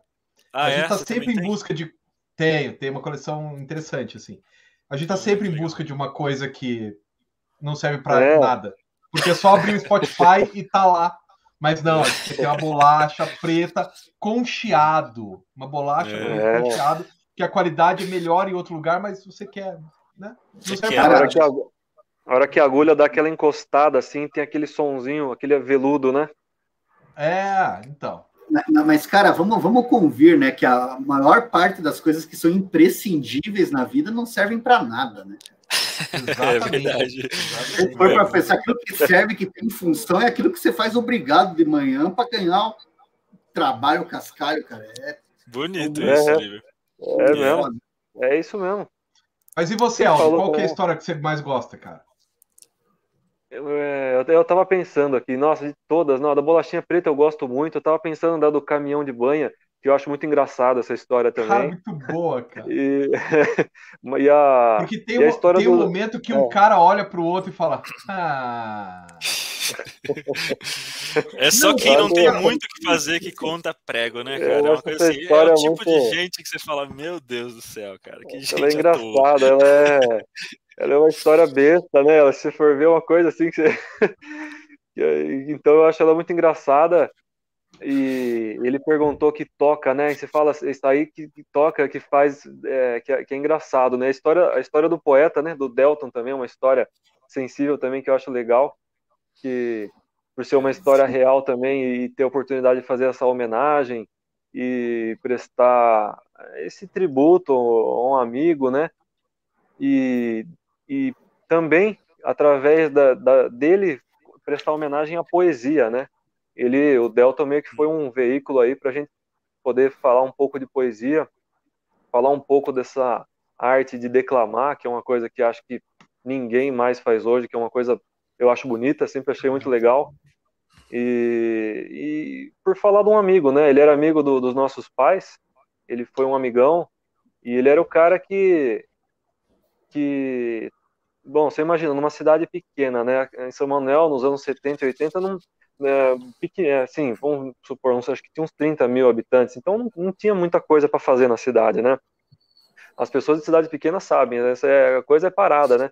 Então o Delton, e, e a informação, então nem se fale, né? Uma época sem internet, sem acesso a nada, de uma diferença econômica muito alta. Então o Delton, ele tinha essa bagagem é, de poesia, ele gostava de ler, então ele trazia essas poesias para as pessoas que às vezes não tinham nem muito acesso a, a tais textos, né? Então eu achei bonito, eu sempre achei legal isso, essa virtude aí de você levar a palavra para os outros através da, da, declamação. E é uma homenagem que eu fiquei muito feliz de fazer, a família dele também ficou feliz e foi muito legal. E, e eu tive o feedback também dos leitores também que gostaram muito dessa história. E é muito. Uma coisa que pra gente tem muito valor, assim, que, que não quer dizer muito, mas assim, as pessoas que que a gente retratou ali, né? Todas com tentando sempre respeitar muito as pessoas, porque são pessoas reais mesmo, assim, né? Mas há uns dias atrás minha mãe me ligou. Minha mãe tem, um, tem uma loja, um comércio lá em São Manuel, né? Uma loja de cortina. Francisca Bertoso Decorações, se tiver precisando de cortina, almofada, aí é só, só procurar aí. não, não dá para deixar de falar. Mas também, também tem os nossos quadrinhos lá, né? E, e daí uma menina foi lá esses dias perguntando para minha mãe, ah, qual história é esse aqui que tem meu pai? Qual é a história que tem meu pai e tal? Que era a história do do cara que furava as bolas de futebol lá no para acabar que é com o genial, jogo, né? cara, é genial. É, é então. E a filha dele foi procurar o, o gibi e queria saber qual história que era que o pai dela aparecia e tal. Eu fiquei muito feliz assim com isso, sabe? De ah, cara, de porque é um cara, uma pessoa que já faleceu também. E, e é muito legal ter, ter isso, sabe? Ter a pessoa indo procurar a história que o pai dela apareceu, assim, sabe? Ela, tem, ela vai ter um gibi que o pai dela apareceu, sabe? E muito Cara, engraçado. Então. Essas coisas tem que ser me...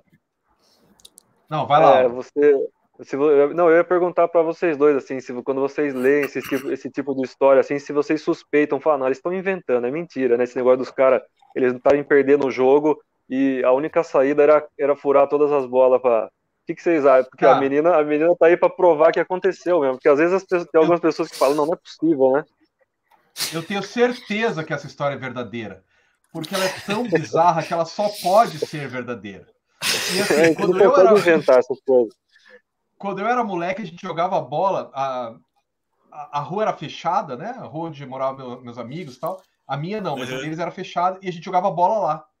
E tinha, e tinha uma casa na esquina, que daí era uma vila de militares de um lado e civis do outro, né?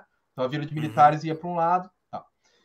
E daí tinha um general, acho coronel, não sei exatamente o que, que era, que tinha uma, uma casa na esquina, com um muro alto pra caramba cada vez que a bola caía para aquele lado, tinha um cachorro, um boxer, pô, bicho grande, né?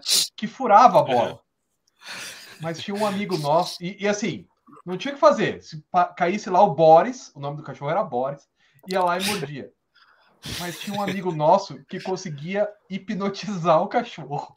Oh, hipnotizava o cachorro e falava assim, o cachorro se distraía, o outro ia lá, buscava a bola e tava tudo certo. Cara. Um cara que hipnotizava um cachorro, não dá pra é um... que é de verdade. Mas eu vi não, isso, não.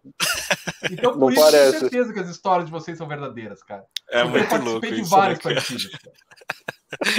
É muito divertido, né, cara? As manobras, né? As manobras, da vida para poder da, continuar da vida, o jogo. Né? Cara, As histórias de futebol são muito boas, cara. História de futebol tem muitas, são muito engraçadas. Aqui em São Manuel tinha um juiz que ele apitava com um revólver na, na cinta, assim, cara. De tão, de tão sério que era o jogo. O jogo de futebol em São Manuel, numa época, era sério, cara. Ele brigava, sabe? Saía na mão, xingava. A mãe não precisa nem falar, né? Xingava a família inteira. Juiz, nossa, e o cara ele ia apitar com, o revolvão lá. Dava um uma tiro, eu... né? Não dava cartão vermelho, dava um tiro. Acabou, acabou o jogo, né? Hora para avisar que acabou o jogo. Mas uma Nossa, outra história que eu gosto comia. muito, sim, tenho muito orgulho dela também, é de, de contar a história da, da, do, da, do cachorro lá que você comentou, Rodrigo, que é conta a história da dona Nenê, né? Que era. É, foi, foi uma das primeiras mulheres radialistas do, sei lá, não sei se do Brasil, mas do estado com certeza, assim, sabe? E, e é legal também retratar uma pessoa que já se foi e tal, os filhos dela ficaram super super emocionados também, assim, com ela.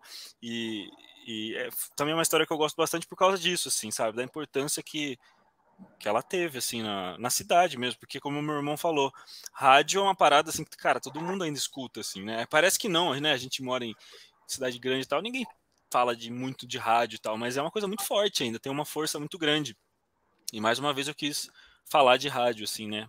meu pai também é foi radialista durante muito tempo, sabe? Então tem muita história de rádio para contar, sabe? Que maneiro. E daí tem uma, uma pergunta que eu queria fazer assim, porque teve alguma história que vocês ouviram do seu pai que vocês não adaptaram? Tudo bem, óbvio, que vai ter a parte 2 da cidade pequenina, a cidade um pouco maiorzinha. Mas e vocês tiveram alguma história que vocês queriam contar e não conseguiram adaptar? Tipo, isso não vai ficar legal no quadrinho, eu não consigo adaptar isso? Olha, nossa, uma ótima pergunta aqui. Agora eu fiquei pensando. Olha, mas é bom dizer que nem todas as histórias foram meu pai que contou. Por exemplo, aquela do ônibus lá, foi uma observação que eu tive, assim, sabe? De, de, de eu tenho uma boa do ônibus de... também, mas. ah, é?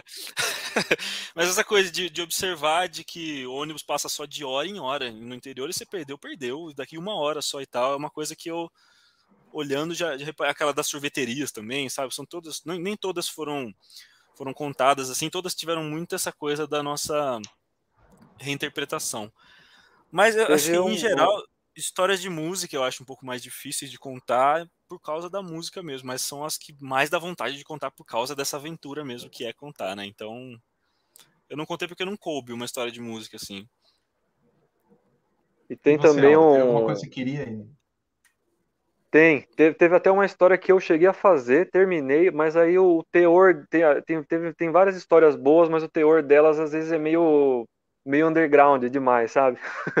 e daí por isso a gente decide não fazer. Tem umas histórias que são boas, mas tem umas que são muito pesadas, né? Então a gente fala, não, que pena, não vai dar, não vai dar para contar essa história porque ela é muito, ela é underground demais. A gente, né, quis fazer uma coisa um pouco mais, mais que tenha, que não seja, sabe, não corra o risco de, de ser ofensiva, de ser, de avacalhar, de avacalhar muito, né?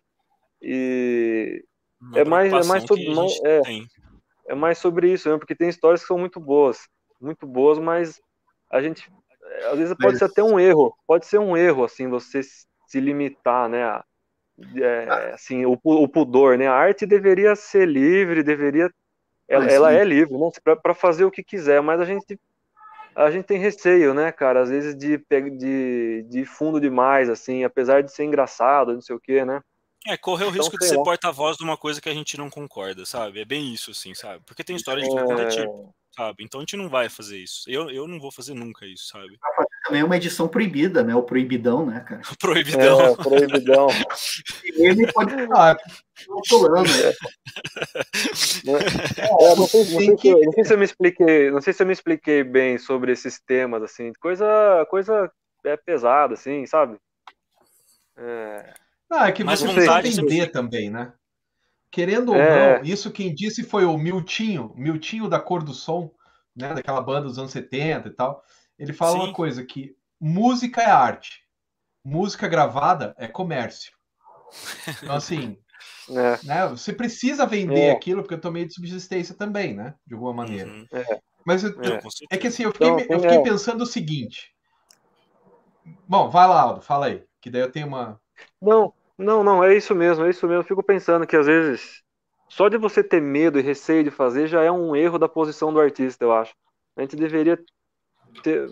Não é liberdade para avacalhar e falar o que quiser de forma irresponsável também. Não é isso, né? Mas às vezes são, tem temas aí que são delicados, né?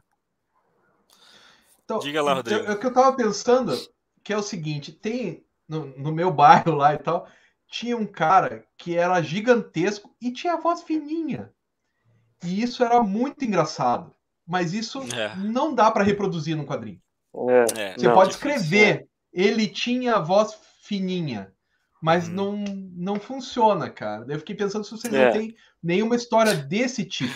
E só lembrando que a hum. Coriander que tá aqui, o nome da irmã dela é. É a outra lá. Ravena. O nome da irmã da coreana era Ravena, de verdade. Não é o, Olha não é o apelido dela, cara. Então você só perguntou uma vez. E ela mora aí em São é, Paulo, que... acho. É, que legal. Valeu da, presença. A live tá cheia de gente aí, tô super feliz com. Pô, tem uma galera aqui, aqui participando. É. Tô super, super, super feliz mesmo. Mas esse lance do som oh. é legal, é sempre uma questão interessante. É. Essa limitação e tal, né? De, da imaginação do som, dessas coisas assim. Mas, de fato, uma coisa assim é, é, é mais difícil de, de, de, trazer, né? Assim, de... É, o Badida, o jeito que ele fala, assim, era um desafio se as pessoas iam entender. Ele fala de um jeito particular, né? Hum, é, então tem um a ver desafio, com esse do, do, rapaz da voz fina. É, sotaque, exatamente. Né? Uma, é. a, gente, a gente resolveu colocar um manual básico da linguagem do Badida e tal, porque era muito específico, assim, né? Ele me chamava de Tamilo, né? Assim, e, é, era, não sei qual, qual que era o só sei que a gente trocava... sabia, a gente entendia, tinha gente que não entendia ele, mas a gente entendia perfeitamente, assim, sabe? Não, não e, e vai traduzir isso aqui para o inglês, né, cara? É, isso aí acho que vai ser difícil. Esse já acho mais complicado, verdade. É, então, é. que nem essa, essa do cara falar fino, né? Como é que você vai desenhar isso, né, cara? É, nossa, nem com, sabe? É, tem que se debruçar nisso aí. Talvez tenha um jeito, não sei.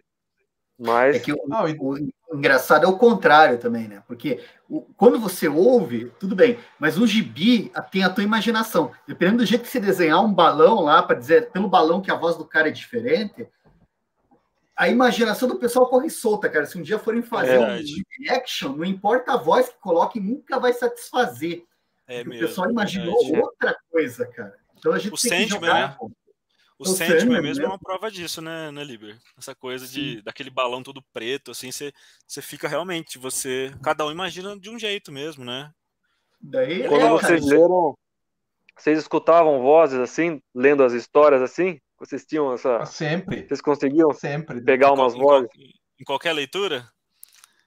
Eu acho que a maioria das leituras. Tanto que, assim, eu procuro não assistir, tipo, o Asterix, o desenho animado. Já assistiram?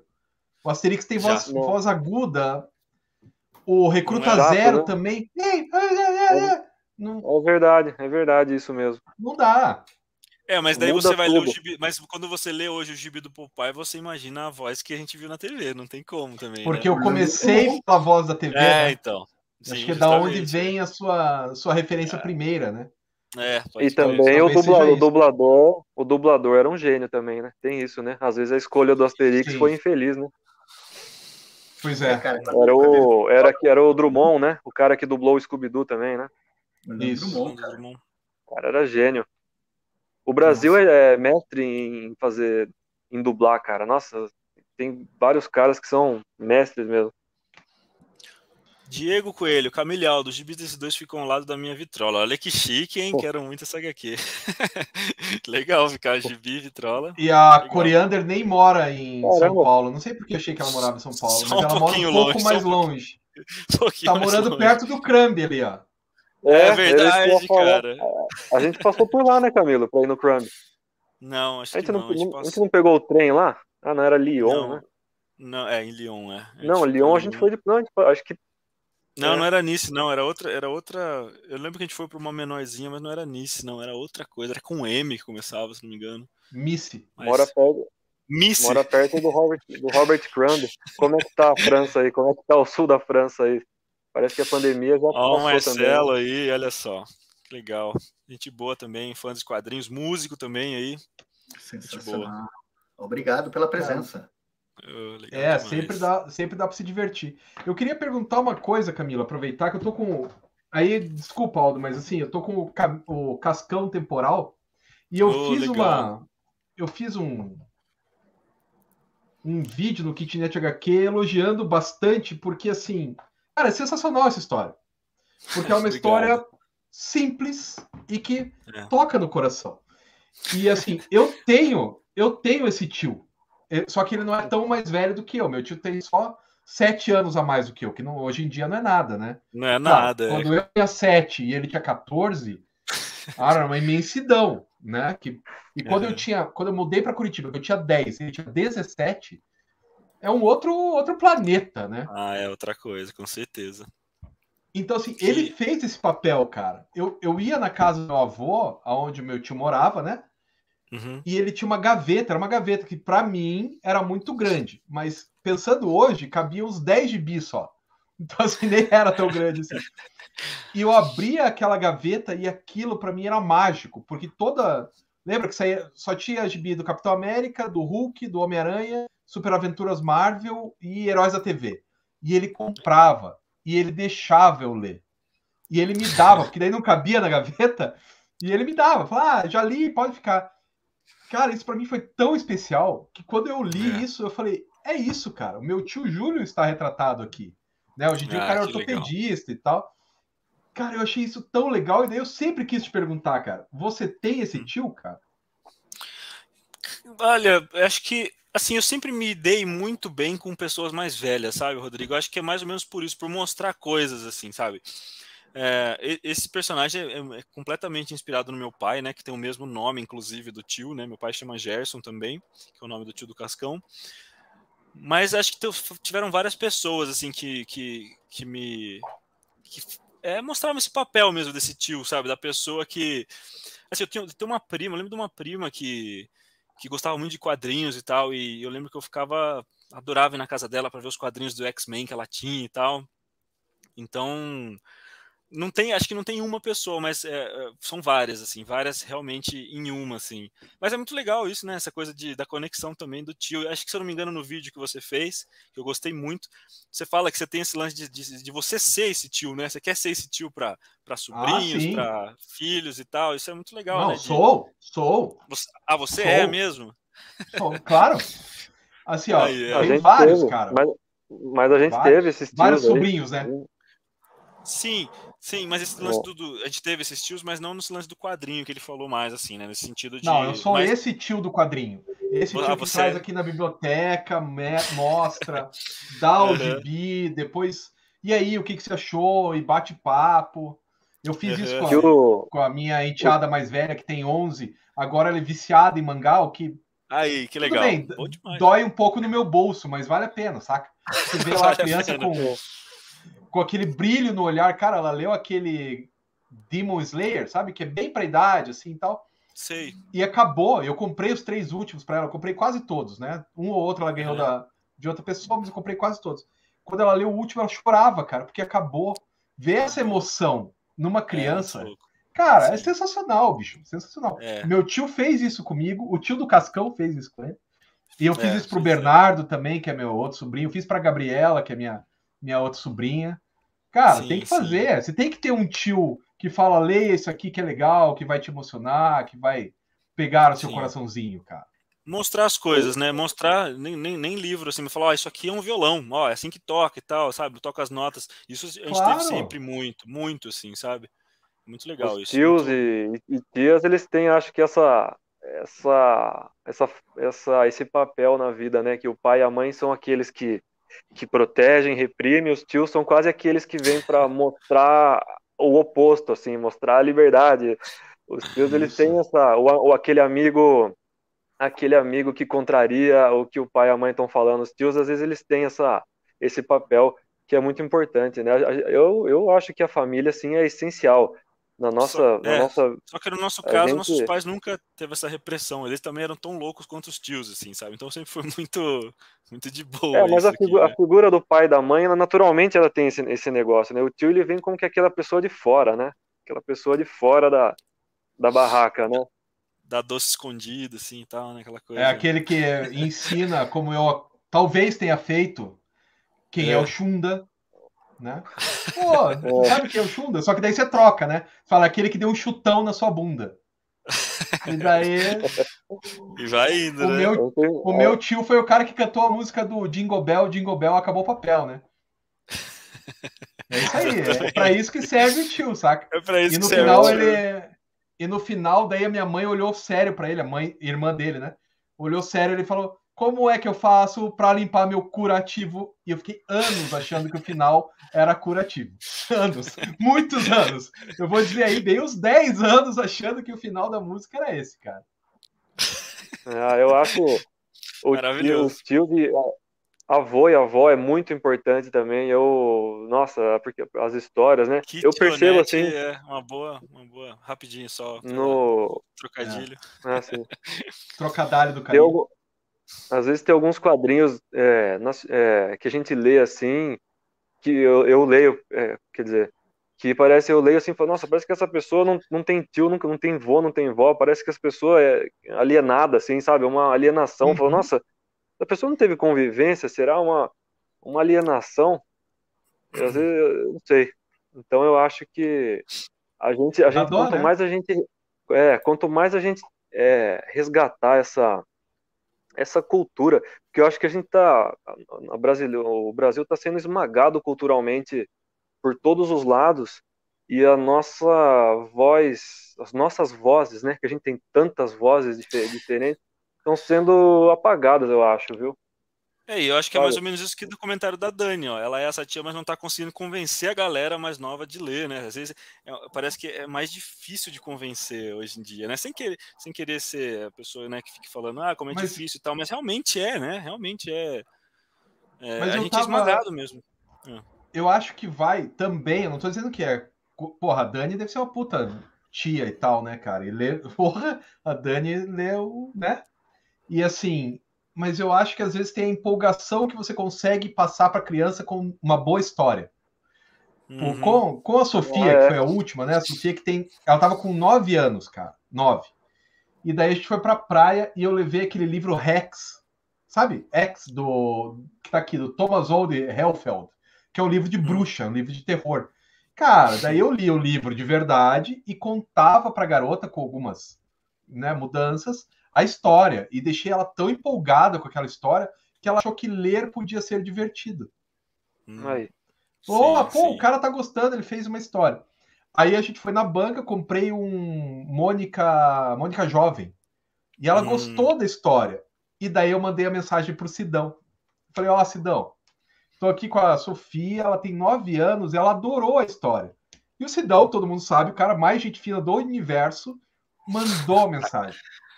Que bom que você está gostando. Bem-vindo à turma do Limoeiro e tal. Cara, ah, que legal. Porra, não legal tem demais, como, né, né bicho? Não, não Sidão, cara. Não, não mas, tem como mas, a criança não... não se empolgar, cara. Esse negócio que você falou de, de bruxa aí, acho que é isso também, né? Às vezes não sabe o que a criança tá afim de ler, né? Eu lembro que essa minha tia Doris que tá aí, ela a gente brincava de, de bruxa mesmo, assim, sabe? Ela era bruxa, a gente era os, os bruxinhos e tal. E ela era professora e diretora de escola. Eu lembro que eu fui na escola, assim, na diretoria, em outra escola que eu estudava. Eu lembro que eu cheguei pra, pra diretora, né?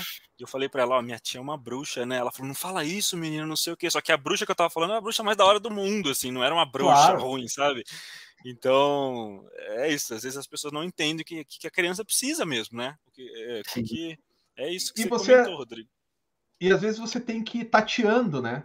Ó, dei o é. gibi, é. ela falou, ah, legal. Dei outro, ah, legal. Dei o terceiro, ah, legal. No quarto ela falou, opa, é, é aqui. Pronto, então é aí. Então é aí que a gente vai. Né? Eu lembro meu irmão é. foi assim muito, também, muito, cara. Muito pequeno com Dragon Ball. Eu lembro que foi uma coisa que ele, a hora que ele pegou aquilo, ele, ele colecionou até o é. último, assim, até o último, porque ficou completamente viciado naquela, naquela narrativa do Dragon Ball, assim, isso foi muito louco, assim, que nem, assim, eu gostava, mas não me pegou tanto quanto pegou ele, sabe? Isso. Às vezes o, o livro errado, a leitura errada, porque cada pessoa tem a sua inclinação, né? Pode, pode acabar afastando a criança de, de gostar de ler. Tem que, tem que fazer que nem você falou, ir tateando e ver. Uma hora acha aquela a linguagem, o estilo, Isso. tem muita coisa que envolve, né? É um negócio bem pessoal. Às vezes, certos autores comunicam profundamente com a gente, assim, né? Tem certos autores que eu leio e, nossa, aquilo toca profundamente na, na alma, né? E, e, pode não tocar outra pessoa, a gente tem que ir fazendo o alicerce do entendimento. Quanto mais você constrói o entendimento da leitura, mais você vai começando a entender autores que talvez você não, não goste a princípio, né? Tem que ser um Sim, crescimento é, e, mesmo, né? Sim. E talvez tenha que respeitar um pouco também, né? O outro indivíduo né? Tipo, eu gostava de super-herói. A Sofia gosta de mangá, cara. Ela tá em outro, sabe? Ela tem outra geração. O gibi de super-herói não é. fala com ela. Não, não adianta, não fala. Então tá bom, ok. Então vamos ver qual mangá que você gosta e tal. Aliás, cara, essa é uma coisa que tem que tomar cuidado, cara. Às vezes você gosta do negócio que é empurrar para os outros lerem. É, uma vez eu fiz não pode empurrar. com um amigo meu, eu tava todo empolgado com Doctor Who.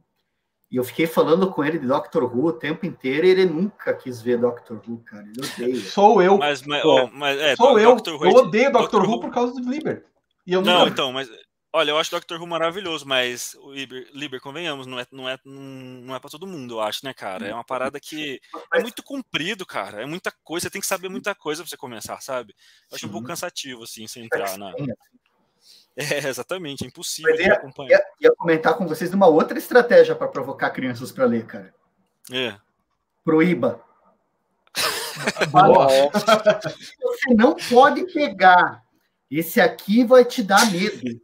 Você não vai. Isso aqui não é para você. Você tem que fazer assim. E daí você esquece o gibi em cima da mesa. Proíba. Funciona? Fala assim, não, esse aqui é para adulto. Você não pode.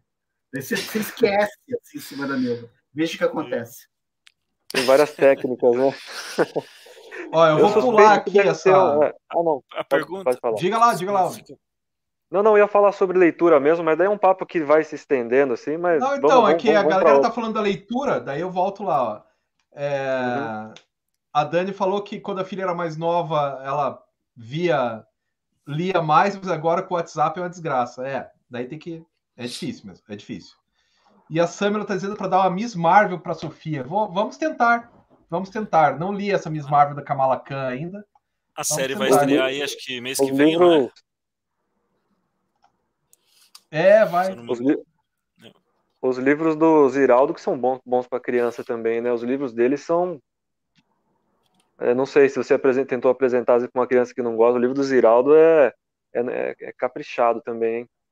Mas é difícil o acesso, né? Você não acha muito fácil as coisas dele, né? Pelo menos, pelo menos aqui em é, São Manuel. Não...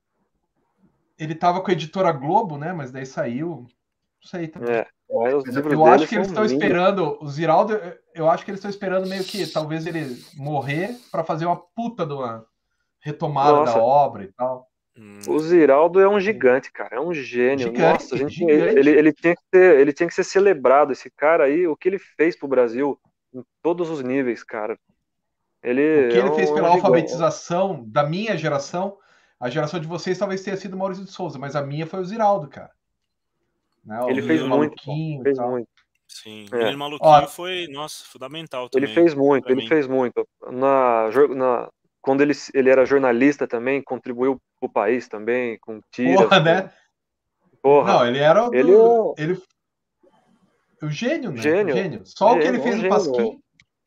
Isso olha, a Samela falou que tem todos os quadrinhos do Ziraldo no Social Comics. Olha só, isso é uma grande notícia. Eu não sabia disso, não, hein? Aí, ó. Olha só. Também não. Também e o Ziraldo tem essa coisa, né, cara? Que é daqueles desenhistas que você bate o olho e não precisa ver a assinatura, né, cara? Isso eu acho Nossa, sensacional. Cara. que ele desenha, você sabe que é cara, ele. Né? Sensacional. Lindo, ele consegue ser brasileiro no traço, né? Ele. Ele é. Nossa, eu respeito muito, tenho um respeito pelo Ziraldo, nossa. Não, é, o Ziraldo, foda. Daí, não, é. daí a gente tá num panteão, cara, que é difícil é. de chegar, hein? Nossa, tipo, cara, absurdo, absurdo. E ele é absurdo. Porque o, ele cara mexeu. Porque não é só o desenho, não é só o desenho. Isso é artes plásticas, é política, é articulação é, editorial. Porra! É, uma, Ziraldo, e uma pessoa. Ziraldo decente, é tipo o né? Leonardo da Vinci no Brasil. Assim. Não é? Muito é. Ele é um cara decente, um cara engraçado, né? Um cara espirituoso, além de tudo isso, né? Sim. Pois é. Aí, ó. Essa pergunta para vocês aí.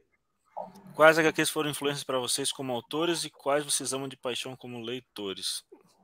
Nossa, eu acho que uma coisa que se meio que mistura, na verdade, sabe? Aí, ó, foi aqui que a senhora Redal falou mais a meu respeito. Foi aqui mesmo, Sidney. E ele veio tirar satisfação. Ah. Como é que ele sabe das coisas? É, o, o, homem sabe das coisas. A orelha dele está queimando, cara. O Sidão tem um sexto sentido aí que, olha.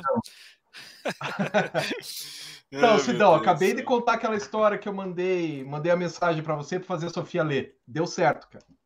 Aí, Conseguimos ó. fazer mais uma leitora, que essa é a nossa Olha, briga. Inclusive, só rapidamente falar aqui, ontem eu li o, o Anjinho do Max. Puta, eu não comprei fiquei, ainda. Nossa, eu me derreti inteiro. Foi é muito, muito bom. Muito, muito bom. Eu fiquei, nossa, chorei demais. Fazia tempo que eu não chorava com lendo alguma coisa e chorei muito, assim, muito, muito. Foi difícil. Fui dormir de tanto dor de cabeça que eu fiquei. Parabéns aí, Sidão, Max. Vou aproveitar que você está aí para falar.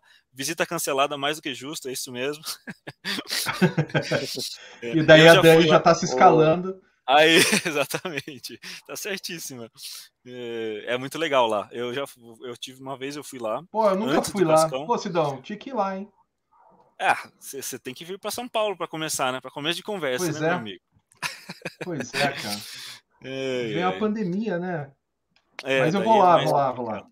Uma hora dá certo, é uma delícia lá. Eu fui antes de, antes de ser convidado para fazer cascão, acho que eu fui levar um, um semilunar pro, pro Sidão na época. E ele me, me mostrou lá. Nossa, que, que lugar gostoso, assim, muito bonito, é, assim. Também. É, já foi lá, Liber? Já fui lá, fiz umas visitas lá, uma, acho que uma ou duas vezes. Cara, eu vi, o que eu acho massa é o setor lá que tem o um arquivo, né? Os jornais, as impressões. Nossa, velho, aquilo Nossa. lá é. O Escama, que é historiador, ia adorar. Ia ficar Nossa. maluco, né? Foda, cara. Eu, eu tenho um problema com esses lugares, cara. Tenho um problema sério. de não querer ir embora, sabe? Querer fazer um puxadinho ali. Sei querer ficar por lá. Mas ó, tem essa pergunta aqui que vocês não é. responderam, afinal de contas. Ah, é. É, eu tava Olha, pensando aqui. Ah, eu, o Will Eisner, para mim, foi um cara, assim, além do, além do Crumb, né? Acho que é o, para mim, é o maior, assim, acho que meu irmão também, de influência, de, é. de, de jeitos de contar história, de jeito de desenhar e tudo mais, assim, né? De caminhos do desenho mas o Eisner também foi muito importante, assim, eu estava pensando nisso, inclusive o Marcelo Alencar me deu um, sketch, um sketchbook do Will Eisner esses dias aí, eu fiquei super feliz, porque ele, assim, eu só comecei a desenhar no pincel por causa do Will Eisner, mas de leituras, assim, ah, eu, pô, eu gosto muito da... Para mim, o que ficou... mesmo. É. Não, pode falar, pode desculpa. Falar. Não, pode falar. Não, eu tava pensando, eu tava pensando na primeira vez que, eu, que gente, o, os livros do Enfio, a gente falou do Ziraldo, do Robert Crumb, né?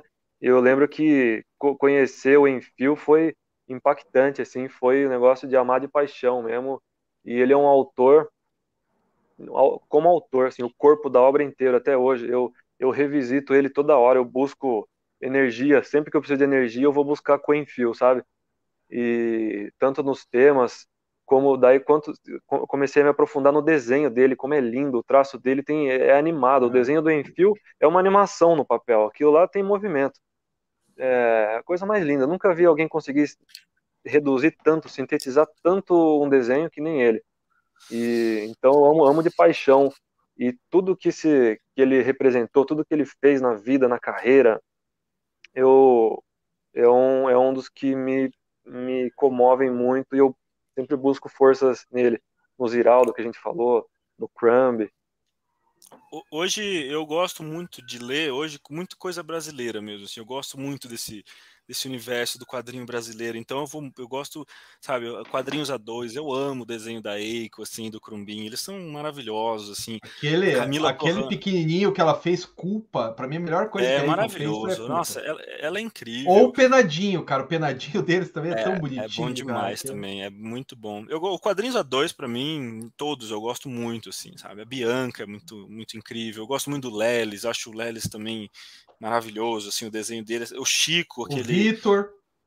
O Vitor, a Lu, a Camila Torrano, faz tempo que eu não vejo o quadrinho dela, eu conheci ela no FIC, inclusive, eu acho maravilhoso o desenho dela, uns quadrinhos de terror, assim, tem muita coisa, então hoje as coisas que eu mais é, vou atrás são os quadrinhos mais que está sendo feito agora, assim, sabe, ou que foi feito há, há pouco tempo. Aquele último do Chico Pô. também, o Carnice a Blindagem Mística, né, nossa, coisa linda aquilo Pô, lá, sabe, eu, tô com os dois ainda, aqui. É, eu tô com os dois aqui, eu peguei na Monster esses dias. Então eu tô, tô eu, hoje eu tô mais nesse negócio do Brasil assim mesmo. Além, claro, dos clássicos que a gente comentou, Eisner, Crumb, é, o Chris Ware mesmo, assim, é meio chovendo molhado, assim, né?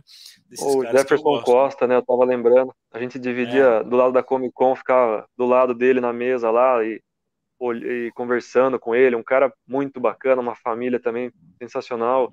E, e o que ele é. produziu sempre, coisa, sempre, assim, do... sempre bonito, sempre brasileiro. É um autor é. também que, que, sempre vale a pena.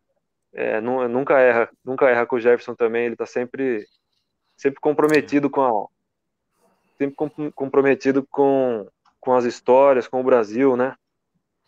Olha aí, ah, isso é muito legal, né?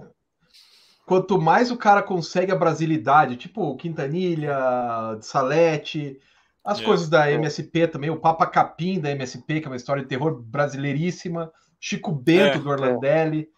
Ah, é. Quanto mais... Nossa, Orlandelli, com certeza. Orlandelli, muito bem falado. É esse negócio da busca. Eu acho que é mais do que o estilo do desenho e tal, é dá pra é. ver que são os autores que têm essa busca por traduzir o Brasil. Porque eu, eu meu irmão, é, eu acho que é isso. Pelo menos eu falo, é a minha busca é essa. É traduzir. É traduzir isso aqui, sabe? De alguma maneira, sabe? Para pro, é. papel, assim, contar histórias.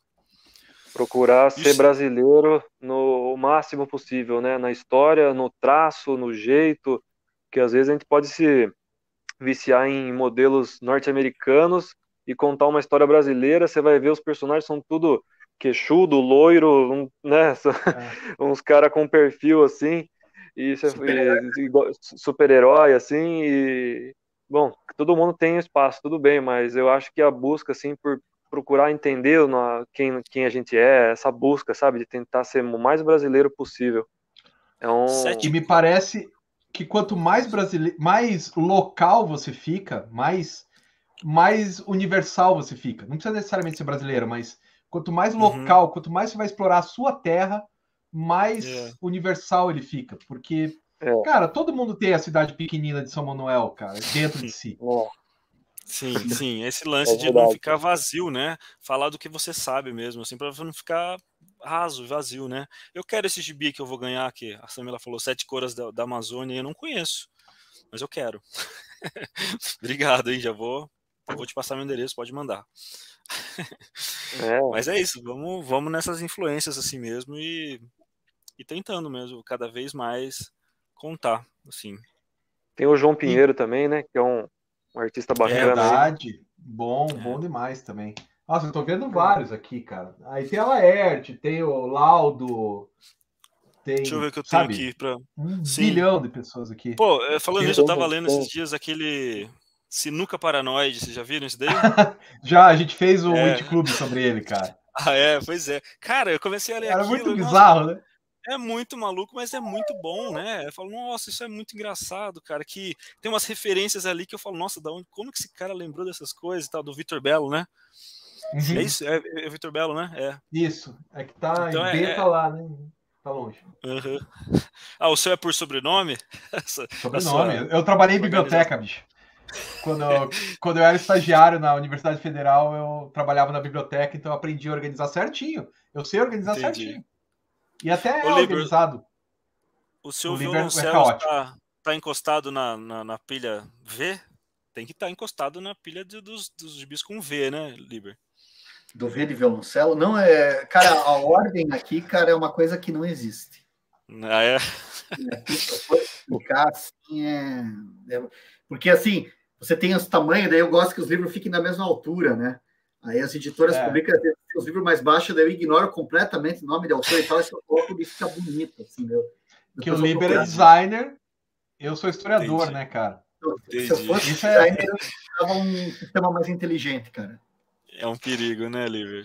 É, você vai colocando lá, mas fica, fica bacana, assim. Queria fazer uma pergunta para vocês também. A gente acho que já está indo quase para o final do bate-papo. Assim, eu ia gente... fazer a mesma pergunta. Vai lá, Liber. Olga. E, cara, o, Cidade Pequenina, vocês desenvolveram ele durante a pandemia? Pode-se dizer assim? Foi durante a pandemia que o livro se construiu? Como é que foi essa experiência aí de lockdown e, e escrita? Olha, sim, Ó, Vitor Belo, eu tô com o maior número de dados por balões. É, é mesmo. Felipe, um abraço aí. Um, então, foi, Liber. Assim, na verdade, o convite surgiu, né? Foi, acho que foi em 2000 e... O convite acho que foi em dezembro, naquele, no final do ano anterior. Não, foi, anterior foi numa convite, das, Foi numa... Não, é, mas assim, a ideia mesmo, assim, que o Pipoca falou pra gente, ó, vamos fazer um gibi contando as histórias do São Manuel. Falei, pô, era, era o que eu queria mesmo, cidade pequenina é o nome, já tinha nome, já tinha tudo. Quando, quando o Pipoca chegou com o convite, a gente já tinha. Eu acho que foi em 2018, foi na primeira vez que, o, que os Pipocas foram lá em casa, foram lá em São Manuel. Então o convite estava em 2018, só que em 2018, o que aconteceu? Eu tava, tinha acabado de ser convidado para fazer o Cascão, né? E daí como é que eu ia falar para os caras que eu não poderia fazer agora o gibi? Eu falei, não, agora não dá, agora eu tô um pouco enrolado e tal. Mas vamos deixar essa ideia, vamos maturando essa ideia, tem muita coisa para fazer, porque é um projetão, né? É, cara, foi, foi muito. No começo foi muito difícil organizar tudo isso, sabe? Muita história, muita coisa. Como é que a gente vai contar? Qual vai ser o formato? Qual vai ser o ritmo? Qual vai ser a ordem das histórias? Então, é, foi, foi acho que o convite foi em 2018, mas daí no finalzinho mesmo, que nem meu irmão comentou, no finalzinho, antes de começar a pandemia, que foi estabelecido, ó, vamos lançar ano que vem, alguma coisa assim.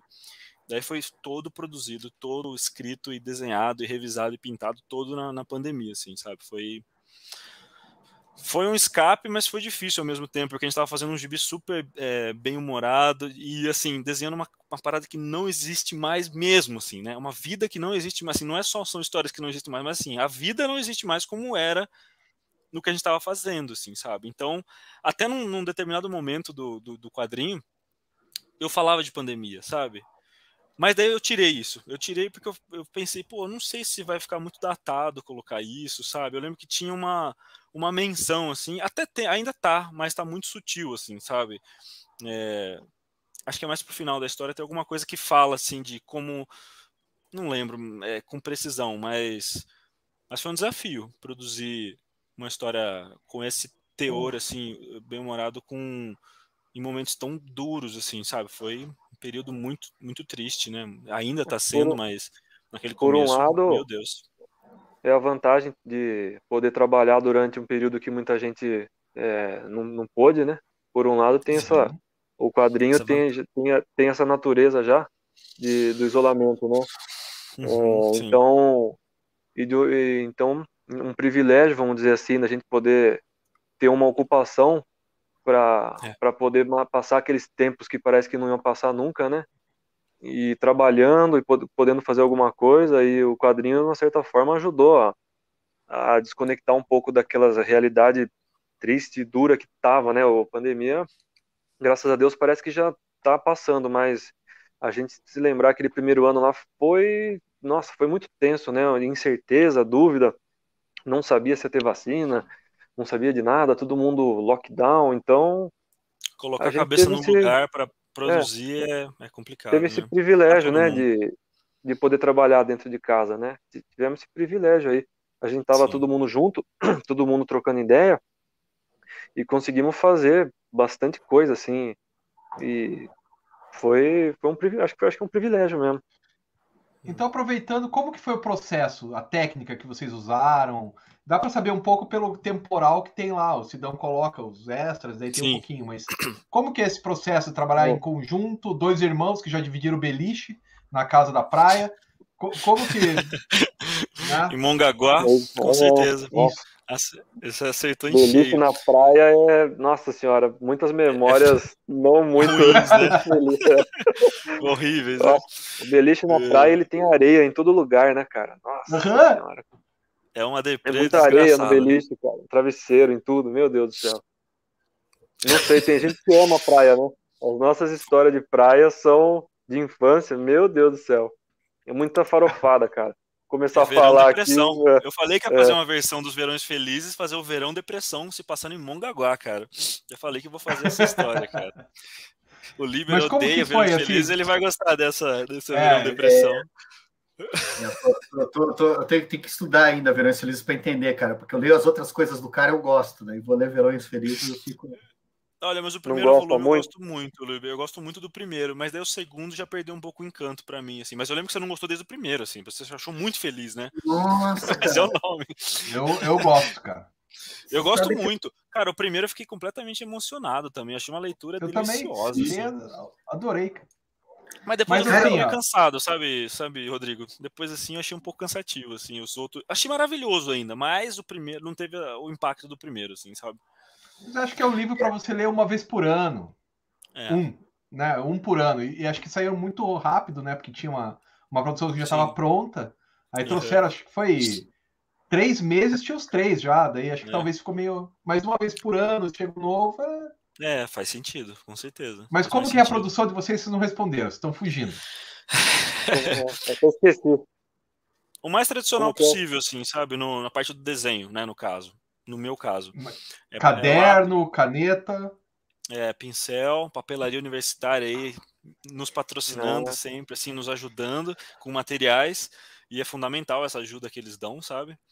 E o meu, assim, eu, hoje em dia eu faço o esboço, faço digital, faço no iPad, os thumbnailzinhos pequenininhos, assim, as gibi, gibi todo pequenininho, e daí eu amplio, imprimo numa folha, numa folha A3 de gramatura boa, assim, e, e mando ver no pincel mesmo, e depois as cores faço tudo no iPad, assim, faço, sabe, Photoshop, InDesign, esses programas mais tradicionais, eu, cara, 10%, assim, 5% do que eu preciso. Você usa o iPad daí com a canetinha, né, óbvio. Agora é, eu... é, com a caneta, tudo, usa, uso o Procreate, que é um, um aplicativo uhum. maravilhoso do iPad, assim, e, nossa, cara, resolvi cidade pequenina nas cores, tudo ali. Eu com o Gleison Cipriano, que me salvou também na cor base.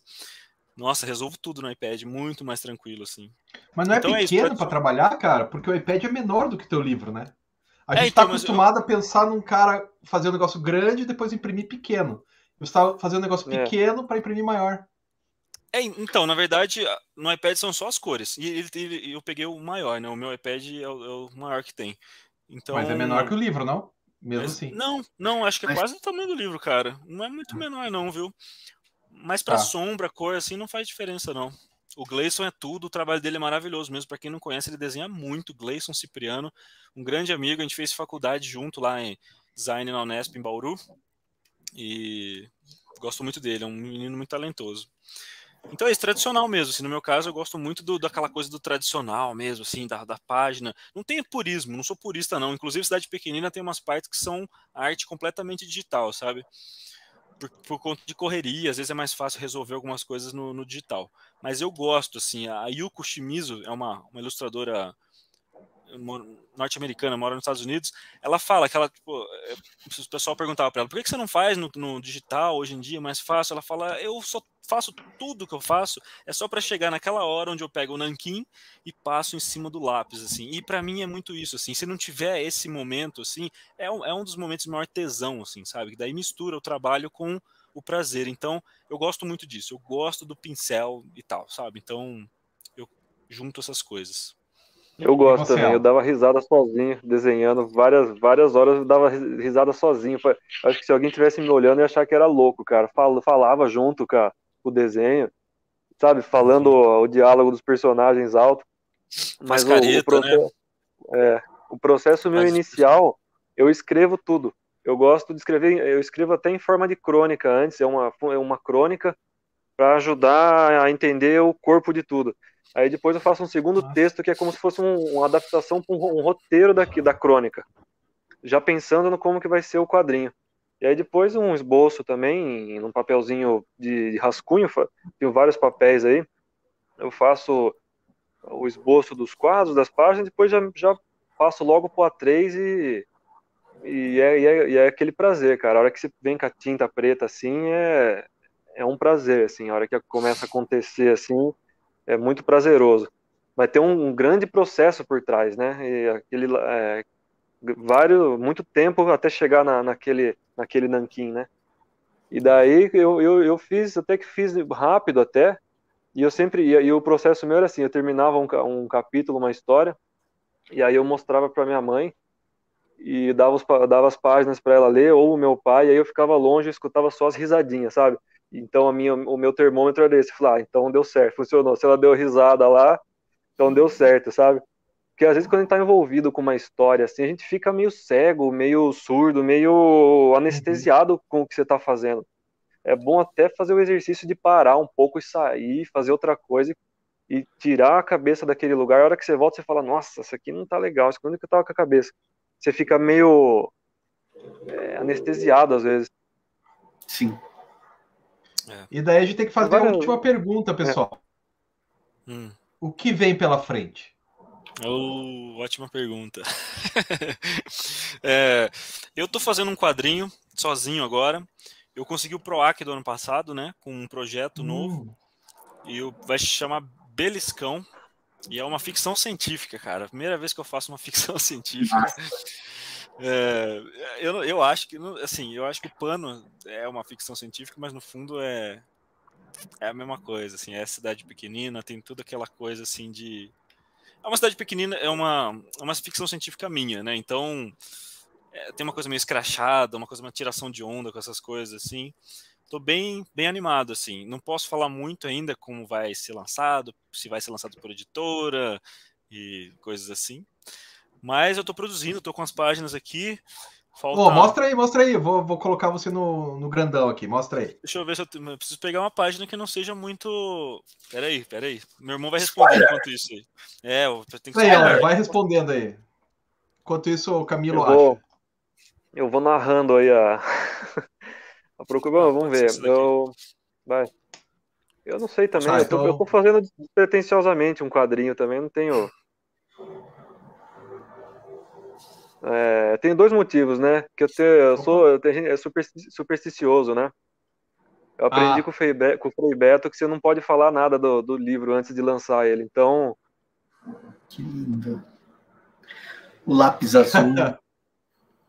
Eu gostei muito é. desse quadro aqui. É, essa risada aqui é muito bizarra. Olha essa risada.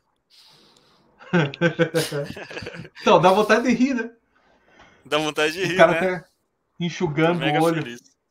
É, tá, tanto rachar o bico. Tô feliz, tô feliz com esse gibi, cara. Tá ficando legal. Eu não, não tenho essa superstição porque o projeto tem que acontecer, porque eu já consegui o PROAC, eu preciso fazer, preciso acabar. Então, sei lá. Eu escutei o Frei Beto, a gente escutou o Frei Beto numa palestra uma vez. Ele falou: toda vez que eu falo de um livro enquanto eu tô escrevendo ele, esse livro nunca sai. Então, eu, então, então eu não falo. É, então, mas é, mas é isso. Eu tô, também estou fazendo algumas coisas despretensiosas e não, não sei onde que elas vão levar, assim. Tô, tô meio em stand-by, assim, não sei. Muito bom. E vocês? O que vocês, o que vem pela frente de vocês? Eu quero saber também agora. Respondam, por favor. Olha, o que vem pela frente é a hora que eu sair daqui é terminar o relatório que eu tenho que entregar na é. segunda-feira. É, é isso. E Caramba. sobre o kit Leite HQ, a gente faz toda. O que, que a gente vai fazer no próximo It Club, Liber? Que eu esqueci já. No próximo It Club vai ser Cidade de Vidro. Cidade de Vidro do Paul Auster, que a gente vai fazer. E é a gente tá sempre lá na.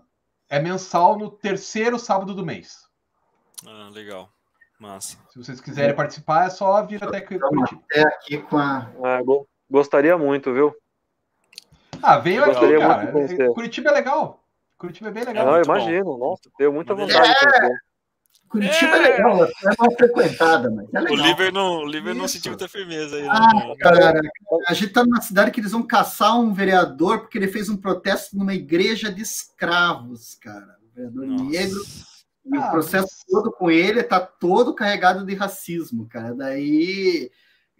Curitiba, cara, é que sempre assim, a gente, eu e o Escama é legal porque a gente é o Apolo e o Dionísio, né? Então, Apolo, não, Curitiba é maravilhosa, sol e não sei o que. E eu, puta, cara, Curitiba é a República de Curitiba, né, cara? Sérgio Moro, legal, cara. Puta, cara. Foda. É, é, é verdade, não é fácil aí, defender, né? Não dá para defender é. muito, né? Coisas legais. Fica um pouco mais difícil, né? Fica um pouco mais difícil. É. Mas a gente defende a região da Itiban, cara. A gente defende ali, aquela... É bonito, Rodrigo. Aquele lugarzinho. Eu acho que é por aí também. A gente tem que. É um, é um lugar legal, de pessoas bacanas. Pessoas que tiram fotos com livros de vocês. Exatamente. É, eu, muito nossa, legal. Olha, eu fiquei feliz de ver essa foto, viu? Nossa, fiquei muito, muito feliz de ver. A gente, a gente faz o livro que nem é, teatro tem aquela reação imediata, né? Música tem sempre a reação imediata. O livro, essas coisas, a gente não tem a, a nossa reação, relação com o público era nos eventos, né?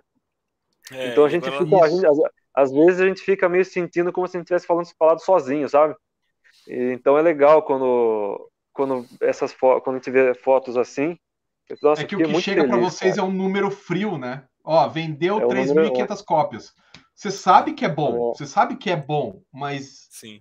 é diferente de você falar o cara, cara, foi muito legal, chorei de rir. É, é diferente, cara. Sim, sim, sim. E assim, é, nesse, então... nesse It Club que a gente fez, cara, cada um de nós, cada uma das pessoas que estava lá, contou uma história a partir da história de vocês. Isso é muito Puta, divertido. que legal. Muito, Não muito, era a história é... de vocês. Eu contei uma, a, a Júlia contou outra, o Liber contou outra, a Ingrid contou outra, tô contando histórias que aconteceu na vida, porque a de vocês de alguma maneira lembrou.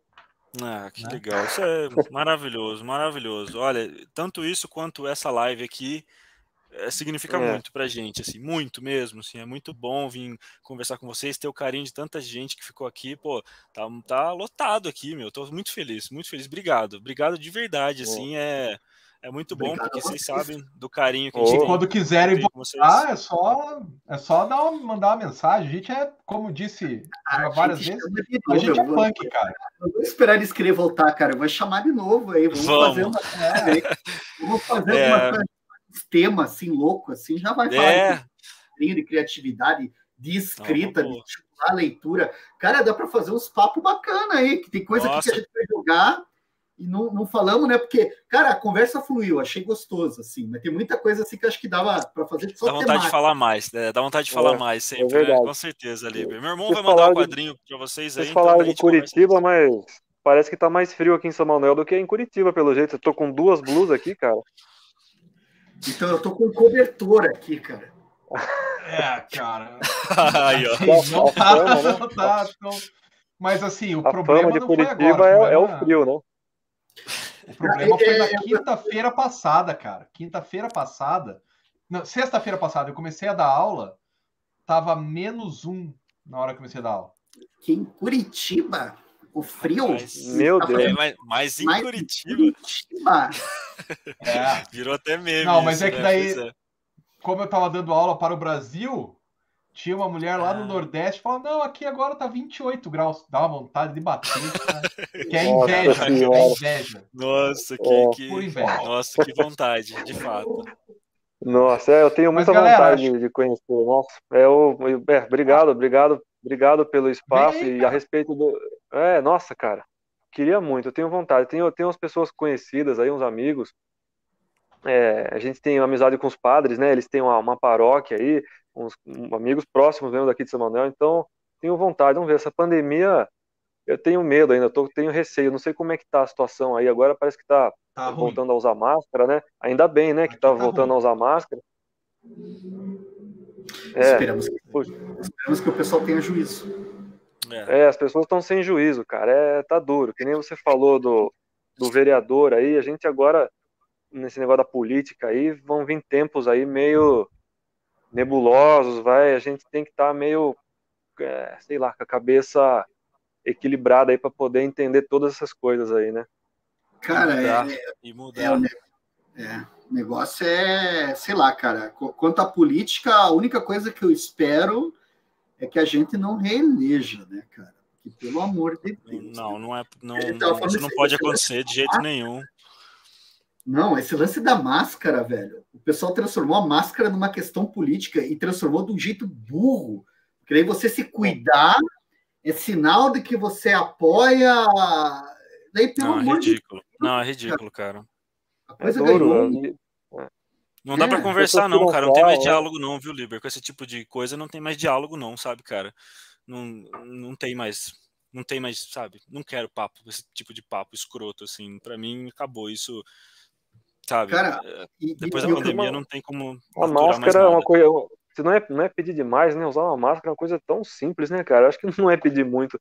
Mesmo se tiver, já, sabe, controlado, tá? Os níveis de muito baixo, acho que não custa nada, né? Mas, uh, não sei, né? acho que também vai ter o fator de que os políticos precisam de voto, né? Então eles é. vão. Eles vão. A máscara é meio antipopular, né? Parece. Olha, então, eles...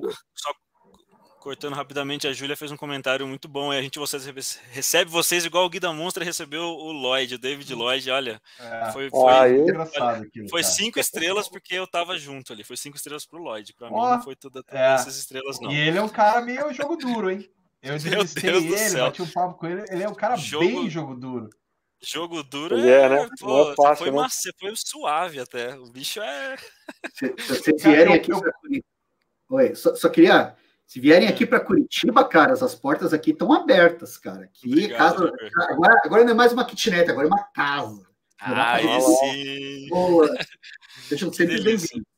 Muito obrigado. obrigado e, e, é recíproco. Se vierem, vierem para São Manuel também. É, Tem que ir para conhecer sei o que vocês vão. Vocês têm que é, vir também. eu não sei o que vocês vão fazer aqui, mas se vocês vierem, vão ser muito bem recebidos. A gente vai fazer uma, uma festa aqui. Com certeza. Cara, então, beleza, pra... galera pela rua para conhecer a cidade, cara. Você fica vendo assim, é. olha, cinema, ah, essa cena que tá ali, ó. É. legal demais, legal demais. Obrigado, Obrigado então, viu? Fiquei feliz, tchau, pessoal. Fiquei feliz. Infelizmente. Obrigado. Gente, então, obrigado pela presença de vocês, obrigado tchau. a todos os amigos e amigas da comunidade. Todo mundo na live aí. Obrigado a todo mundo que